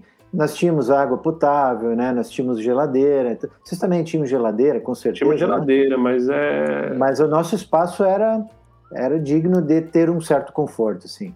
Nós tínhamos uma mesa, a cama era de fácil arrumação. Se a gente, por exemplo, nós dormimos em muitas cidades no meio da praça, assim, como você falou, e cidades hoje em dia é que posso dizer até de certa forma perigosas, assim. E parava no meio lá, a gente escondia nas janelas, assim, para não transparecer que a gente estava lá dentro, fechava o carro todo. As pessoas pensavam que a gente estava num hotel ali próximo, mas estávamos dormindo no carro. Isso aconteceu no mundo todo, inclusive na Síria, né? É, em cidades da Síria, que hoje provavelmente, infelizmente, estão destruídas, né? Da guerra, mas é, foram em muitos lugares. Quer dizer, em, vou dizer assim, 2.200 lugares, é, noites que a gente dormiu dentro do carro nas duas viagens, né? Meu, é, muito, é, muito, maluco isso aí. As pessoas é, pensar que você, você pensar que nos seus últimos 15 anos de vida, desde 2007, praticamente um terço disso, aí seis anos, um pouco mais, você viveu num carro, né? Eu brinco que eu olho em retrospecto, nos últimos oito anos, nove quase de vida, eu passei dois anos na casa das pessoas, nesses convites, né? Ah, um mês na casa de um cara no Quênia, mais um mês na África do Sul, um mês não sei onde, mesmo agora. Eu não, os anfitriões não estão aqui, mas eu não deixo de estar morando na casa de alguém. Para a gente vira uma coisa mais normal, né? Você está entrando e já se facilita, já faz amizade mais fácil, se doa mais fácil, também aprende a trocar mais rápido, né? Isso é muito gostoso da viagem. Ah, certeza. Até porque a gente precisa, né? A gente depende, né? A gente é, é, é, é aqui, vamos supor assim, é, se alguém quisesse fazer um mal para a gente, a gente é totalmente inofensível, né? A gente não tem uma arma, a gente não tem nada, a gente, então assim, a gente é totalmente suscetível. A grande vantagem, né?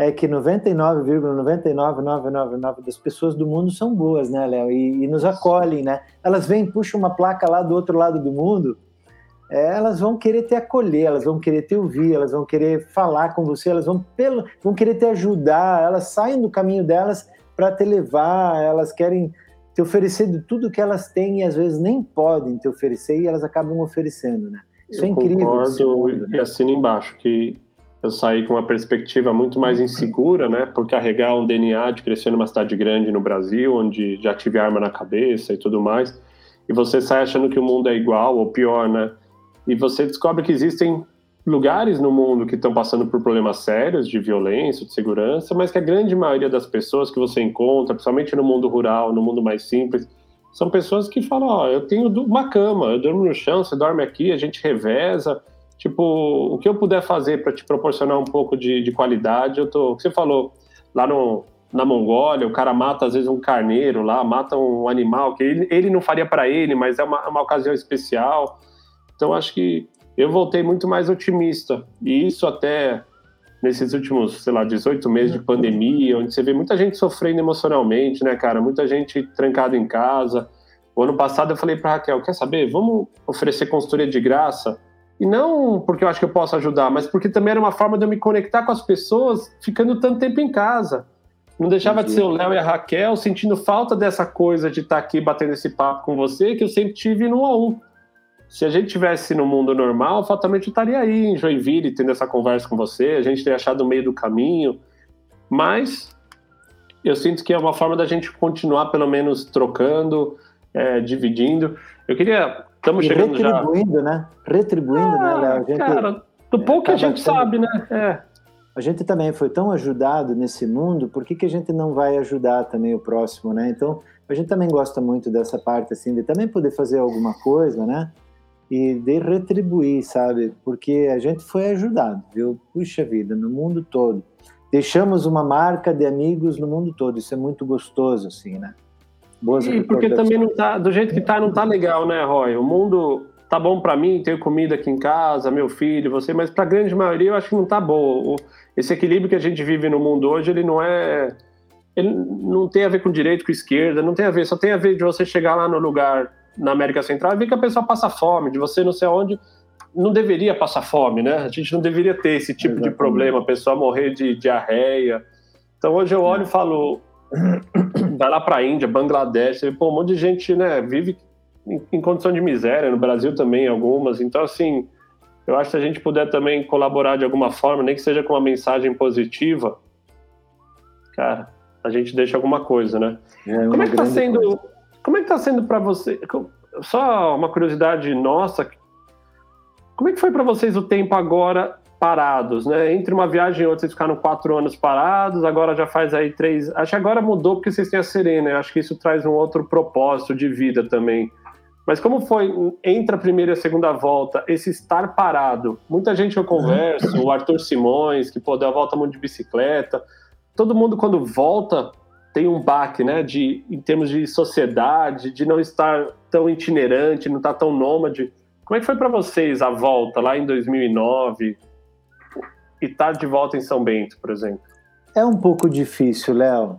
É difícil, mas uma coisa a gente aprendeu, né, e colocou na nossa cabeça, da mesma forma que nós tivemos que nos adaptar à vida de viajante, a gente teria que se adaptar novamente a uma vida é, em casa, né, é, é, próximos à sociedade, né? A, a, sem ter aquelas mudanças diárias que vão acontecendo, né? Até porque a gente sempre pensava assim, puxa, nós não, nós não queremos nos tornar chatos, sabe? E de, de não se encaixar mais. Então, assim, de certa forma, a gente, a gente precisa dar um passo para trás novamente e aceitar aquilo que a gente aprendeu de forma diferente, achava até melhor em viagem, mas puxa, a gente queria, assim, sabe, se encaixar de novo na sociedade. Mas essa é uma né? abordagem muito consciente, né? Eu acho muito no primeiro. É, você está lidando muito com a razão, mas a hora que você para e, com e vai lá né? trabalhar. Né? Não, o dia que você vai trabalhar, o dia que você se pega dentro de uma reunião chata, o dia que você se pega, às vezes, pensando: caraca, o que eu estou fazendo aqui? Porra, porque você viveu, outro dia você tava com um paramotor, sei lá, no Cazaquistão, é. outro dia você fazendo uma trilha no Afeganistão, outro dia você tava desatolando, ajudando o, trato, o caminhão que atolou lá na, no Rio de Gelo. Tô falando, como se adequar a isso? Uma coisa, paciência, o corpo humano se adequa, como é que como é que tá sendo agora também isso para vocês? Sabe o que, que eu acho que nos ajudou muito, Léo? É que a gente não voltou a trabalhar com o que a gente trabalhava antes e a gente continuou trabalhando com a nossa história, né? Então, se a gente não estava viajando, a gente estava contando a história, a gente estava escrevendo ela, né? A gente faz palestras, a gente faz é, os livros, né? A gente trabalha com as fotos, a gente hoje ainda a gente é, o nosso trabalho é a nossa viagem, o nosso trabalho é o mundo por terra, nossa empresa é o mundo por terra, né? Acho que isso ajudou um pouco, né? E a necessidade, né, Léo? É, é. é, isso aí é, é o melhor para se adaptar a tudo, né? Pois é, a necessidade, apesar de que, puxa vida, a gente sonha. Bom, é, a gente gosta muito da natureza, a gente mantém muito esse contato com a natureza. Eu e a Michelle, quando a gente voltou dessa segunda viagem, a gente começou com um novo esporte, que é a escalada, escalada em rocha. Então, a gente vai toda semana escalar e daí a gente vai para a natureza, a gente encosta na pedra, a gente cai, a gente se machuca, a gente está na lama, faça chuva, faça sol, é, sabe? A gente está muito ainda em contato com aquilo que a gente gosta, né? Então, aí é, daí veio a nossa filha também, né? Agora, a nossa filha está interessante, é a nossa filha que nos motiva mais para voltar a viajar. E ano que vem a gente pretende rodar o Brasil fazendo pequenos eventos, juntando. Eu lembro que vocês fizeram um circuito no Brasil, fazendo palestras, encontrando amigos e tal, né? Fizeram, não fizeram? Fizemos São Paulo, pra, São Paulo para baixo, para cima fomos Rio e Minas Gerais só. Uhum. A gente organizava esses encontros, fazia parceria com, com rede de hotel, vendia o ingresso a preço simbólico, 30 reais. Geralmente era mais barato que o estacionamento até. Do... Uhum. E, mano, faz, montamos uma palestra lá, fazia essa palestra, fazia duas, três sessões, mas o que sobrou disso aí? Um dinheirinho, outro, vendemos livro, legal mas fizemos amigo em um monte de lugar, porque acabava pois o evento. É. Vamos jantar não sei aonde, no melhor não, restaurante. Eles estavam viajando, né? Era um trabalho, mas vocês estavam itinerantes, vocês estavam viajando, né? E a gente é, pretende mas, fazer mas exatamente errou. isso. Aí eu não sei o que vocês pretendem, mas a gente fazia muito corrido. Ah, a gente tá. fazia assim, saia de São Paulo e até Porto Alegre, parando São Paulo, Curitiba, Joinville, não sei o que, fazendo palestra todos os dias. E voltava em 10 dias. Então era 11 palestras, 12 palestras em uma semana. Então Entendi. tinha um apelo mais comercial e era o que, que dava. Que você fazer com mais calma, você vai aproveitar o Brasil também, principalmente É porque daí, entre um lugar e outro, a gente quer viajar. A gente, é. quer, a gente vai com o nosso carro, né? Vamos morar dentro dele de novo por um tempo. Então a gente vai viajando, conhecendo, aproveitando, conhecendo pessoas e vamos organizando, sim, meio que é, puxa, onde seria a próxima cidade que a gente poderia organizar alguma coisa, que tem um amigo que pode nos ajudar e tal e montando esses pequenos eventos. E daí a gente vai estar com os três livros, focar na venda deles. As palestras com certeza vão ser gratuitas, mas a gente vai ter uma oportunidade grande de venda de livro, né? Então, esse que vai ser o foco do ano que vem, sabe?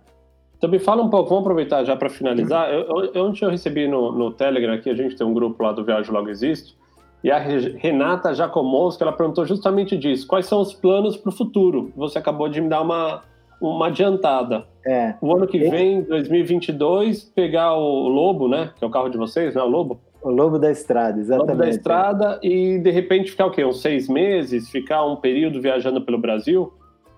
É, a gente vai começar fazendo um, um tiro aqui para Bahia, até porque a gente quer ir conhecer uma praia lá e tal. Nós temos uns amigos e no caminho para lá provavelmente a gente já vai tentar organizar alguns eventos. Até nós temos um plano piloto agora no dia 4, que a gente vai para Sorocaba, a gente vai fazer um evento, a gente está indo exclusivamente para fazer uma palestra gratuita que um amigo nosso está organizando e a gente quer ver como isso vai funcionar, né? A gente vai lá para vender livros e tal, né? E daí a gente já vai meio que tratar isso como um plano piloto. Isso é o plano para o ano que vem, é rodar o Brasil fazendo eventos é, com a ajuda dos nossos amigos. Nós vamos é, organizar a palestra, eles podem nos ajudar indicando para os amigos para comparecerem, né? E é isso e futuramente, aí talvez a gente tenha que novamente levantar um pouquinho mais de recursos e também a pandemia tem que dar uma trégua. Nós temos um sonho, Léo, de voltar para a África e aí voltar com um caráter mais exploratório, assim, no sentido de viajar mais lento. Nós viajamos um ano na África aquela vez, né? Mas a gente uhum. queria talvez dar dois anos para isso, né? Para viajar ao mesmo continente e ficar mais viajando mais lento. Tem mais um plano, um sonho nosso, que é fazer uma viagem mais retrô, sabe? Eu tenho um Land Rover 48, Léo. É o primeiro ano que o Land Rover foi construído. Exatamente, é com esse chassi, né? Ele é a gasolina, sabe? O Série 1, cara, 48. E a gente quer ir para Ushuaia com ele, né? Com a Serena, a gente vai montar uma pequena infraestrutura para viver dentro dele também é um cubículozinho, né? Mas a gente pretende ir para Ushuaia com esse Land Rover. Então, Como é que vocês veem a pequena, a, a, Serena? Vocês pretendem fazer, né, com, esse, com esses projetos? Ela estudaria à distância? Não? Ela volta? Seriam projetos menorzinhos? Que nem você falou, ficar dois anos na África. Tem que ser com a Serena, teria que ser vocês é, três, eu imagino. Com a Serena, aí teria que ser é, estabelecer um ensino à distância, sim, né? Entendi, vocês olham para isso. É. A, gente, a gente tem essa abertura para isso, né? Não tem nada definido ainda sobre esses projetos, né? Mas a gente tem uma grande abertura para isso. A gente imagina que isso possa fazer parte, pelo menos de parte da vida dela, um ensino à distância, um, dois, três anos, não sabemos ainda, né?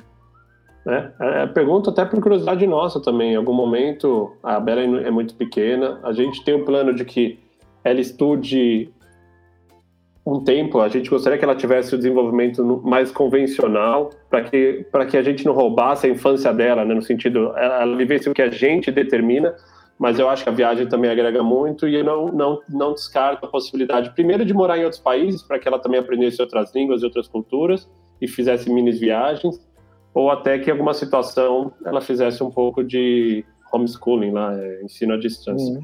Eu Roy, acho que como tem é que, que ser bem dosado isso, né? Para ter um pouco de tudo, isso vai ser legal, né? E eu acho que o aprendizado para uma criança é exponencial, né? Viajando é muito bom, né? E acho que sentir dela, né? Eu acho que o mais importante certo. é ela não ser fruto das nossas decisões pura e unicamente, mas eu tomei uma decisão como, como pai dela. Ela vê que tá gostando, ok. Sentiu que tá sendo estressante, sentiu que já não tá aproveitando tanto, pô, tá bom. Um, não, não queria ficar dois anos na África, fica um ano e meio, tá bom, não é isso que vai. Depois eu volto, né? A gente vai ter tempo e. Verdade. Como é que a gente compra teus livros, Roy? Me fala como é que fazer o serviço? Como a gente encontra mais sobre o mundo por terra? Legal. Fala para mim onde a gente eu vou, os livros. Eu vou primeiramente mostrar todos eles, né? Esse é o primeiro livro, né? Eu estou colocando assim para é, Mundo por Terra, uma fascinante volta ao mundo de carro, né? Esse é um livro é, que completa 10 anos também, agora em. Puxa vida. 2000? Não, já também. tem mais 10 Não, anos. Foi é. ontem. Foi ontem. Não, é, desculpa, é dia 28 que foi lançado, é, em 2011, né? E é um livro que está é, é, na oitava reimpressão. Ele foi, ele teve um sucesso muito grande, assim. A gente foi ele que nos colocou na estrada novamente. Foi esse livro que possibilitou que a gente fosse viajar a segunda viagem de volta ao mundo. Daí nós lançamos há um ano e meio esse aqui.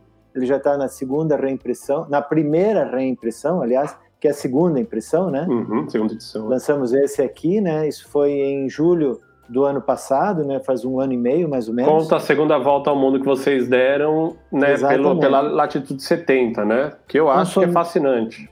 São dois livros descritivos, né? Esse livro tem 348 páginas escritas, esse 544, e cada um deles tem 48 páginas de fotos que é, dão a oportunidade para as pessoas de entenderem um pouquinho mais em imagens, né, em cores, né, aquilo que a gente viveu.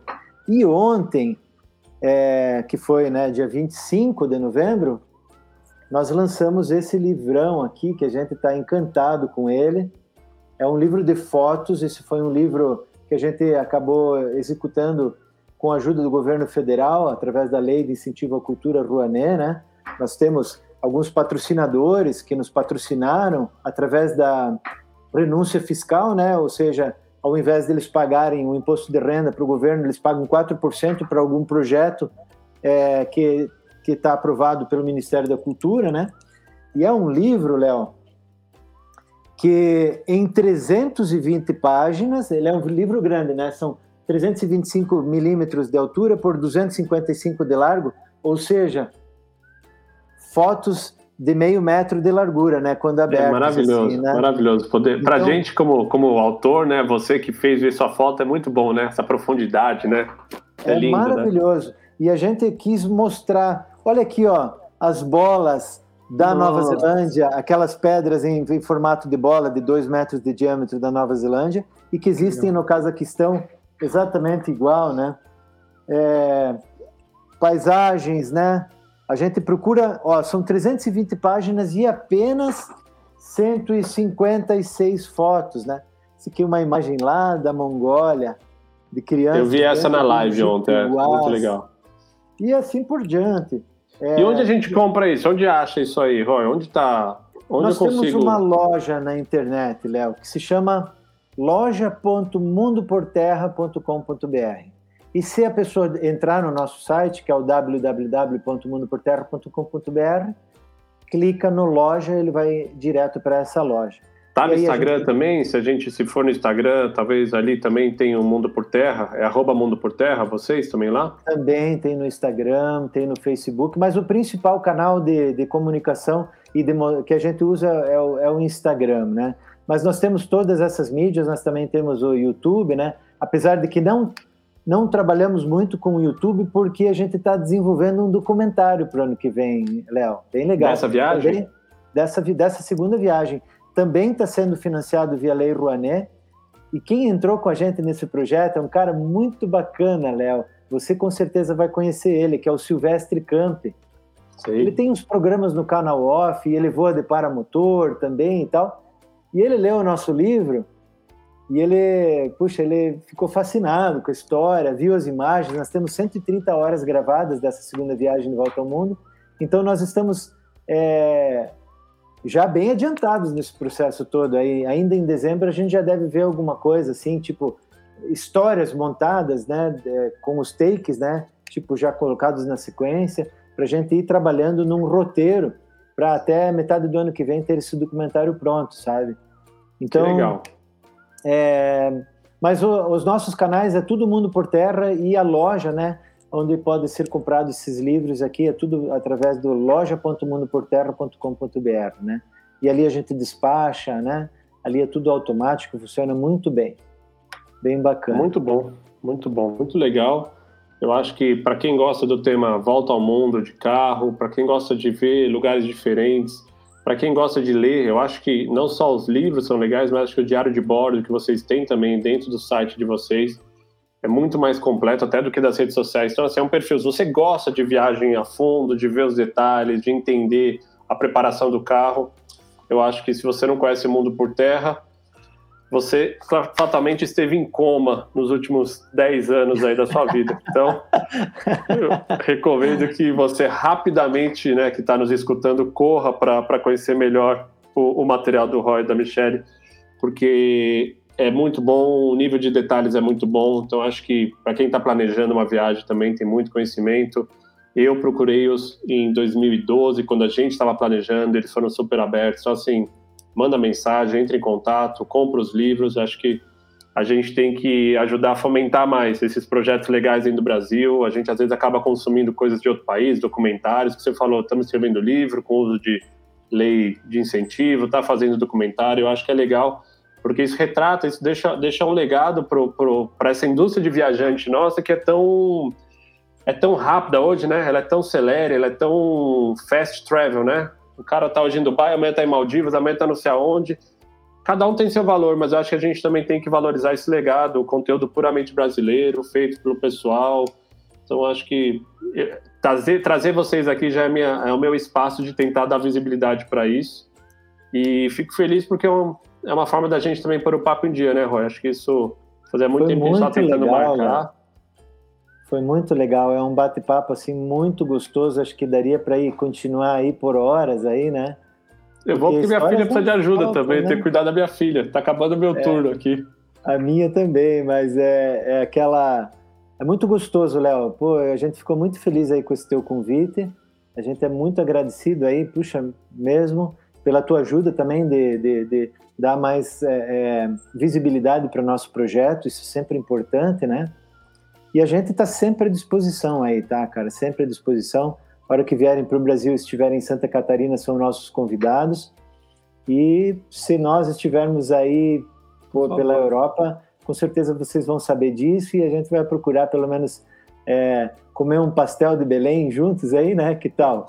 Se vierem a Portugal, avisa que eu pego vocês no aeroporto. Isso aí eu faço é. questão, fica lá em casa, então tá Alguns dias é por nossa conta lá pra gente pôr o papo em dia. Eu vou lá comprar o pastelzinho de Belém também. Acho que eu fico arrepiado, porque eu fico feliz de poder reconectar. Faz tempo, eu mandei acho que e-mail na pandemia, eu cheguei a falar com você, né? E era a mesma história, Sim. vocês iam lançar um outro livro, aí acabou que a gente deu uma pausa aqui, a gente passou por alguns problemas de, né, a Raquel engravidou e perdeu, teve algumas fases aí mais complicadas mas eu fico muito feliz de estar voltando esse projeto. Hoje é a primeira entrevista que eu faço dessa série nova é com vocês. Eu tenho mais que essa legal. semana marcado, então eu fico feliz. Dá um beijo na mim, na pequena, é... e vamos, quando sair esse documentário, me avisa.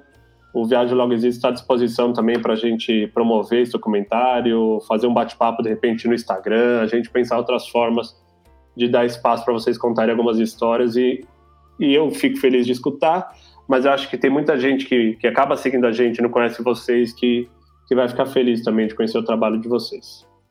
E, Léo, parabéns também para o projeto de vocês, tá? Puxa vida, é, é, é também é, é muita inspiração aí o que vocês fizeram, né? A forma que vocês construíram a história de vocês e que vocês ainda estão na estrada, cara. Vocês são, são muito...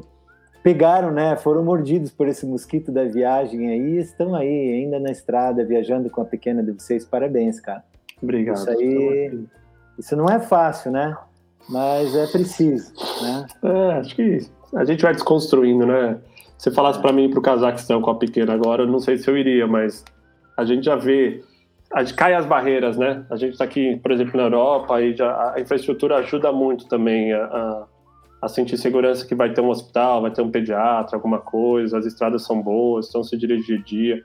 Então, é o que você falou, você ajusta um pouco e consegue manter a bola rolando, né? E no nosso caso é a bola rolando de sonhar. Então a gente queria conhecer o Douro, conseguimos ir para o Douro, que nunca tinha ido, vai para Salamanca. Devagarzinho a gente volta para países que a gente já tinha ido, mas vai para cidades novas, vê um patrimônio da humanidade, lê uma história. E para a gente é, é muito enriquecedor. Então, eu vou formalmente aqui só parar de gravar. Queria agradecer vocês dois, dar um beijo na tua pequena lá também, dar um beijo na, na Mi e obrigado. Quer, se quiser fazer algumas considerações finais, por favor, fique à vontade. As considerações finais é novamente só de agradecimento aí, de que é muito bom revê-los e conversar novamente. Foi uma conversa muito gostosa aí, tá? Então é isso. E para quem obrigado. está nos ouvindo, a gente está lá sempre à disposição. É, é, se alguém precisar de alguma coisa da gente, a gente, é, a gente costuma dizer assim, a gente é bem facinho, tá? É, a gente é bem Eu facinho. encaixo na mesma também. Boa, obrigado, Roy. Obrigado, obrigado. Obrigado a você, Léo. Puxa vida, bacana.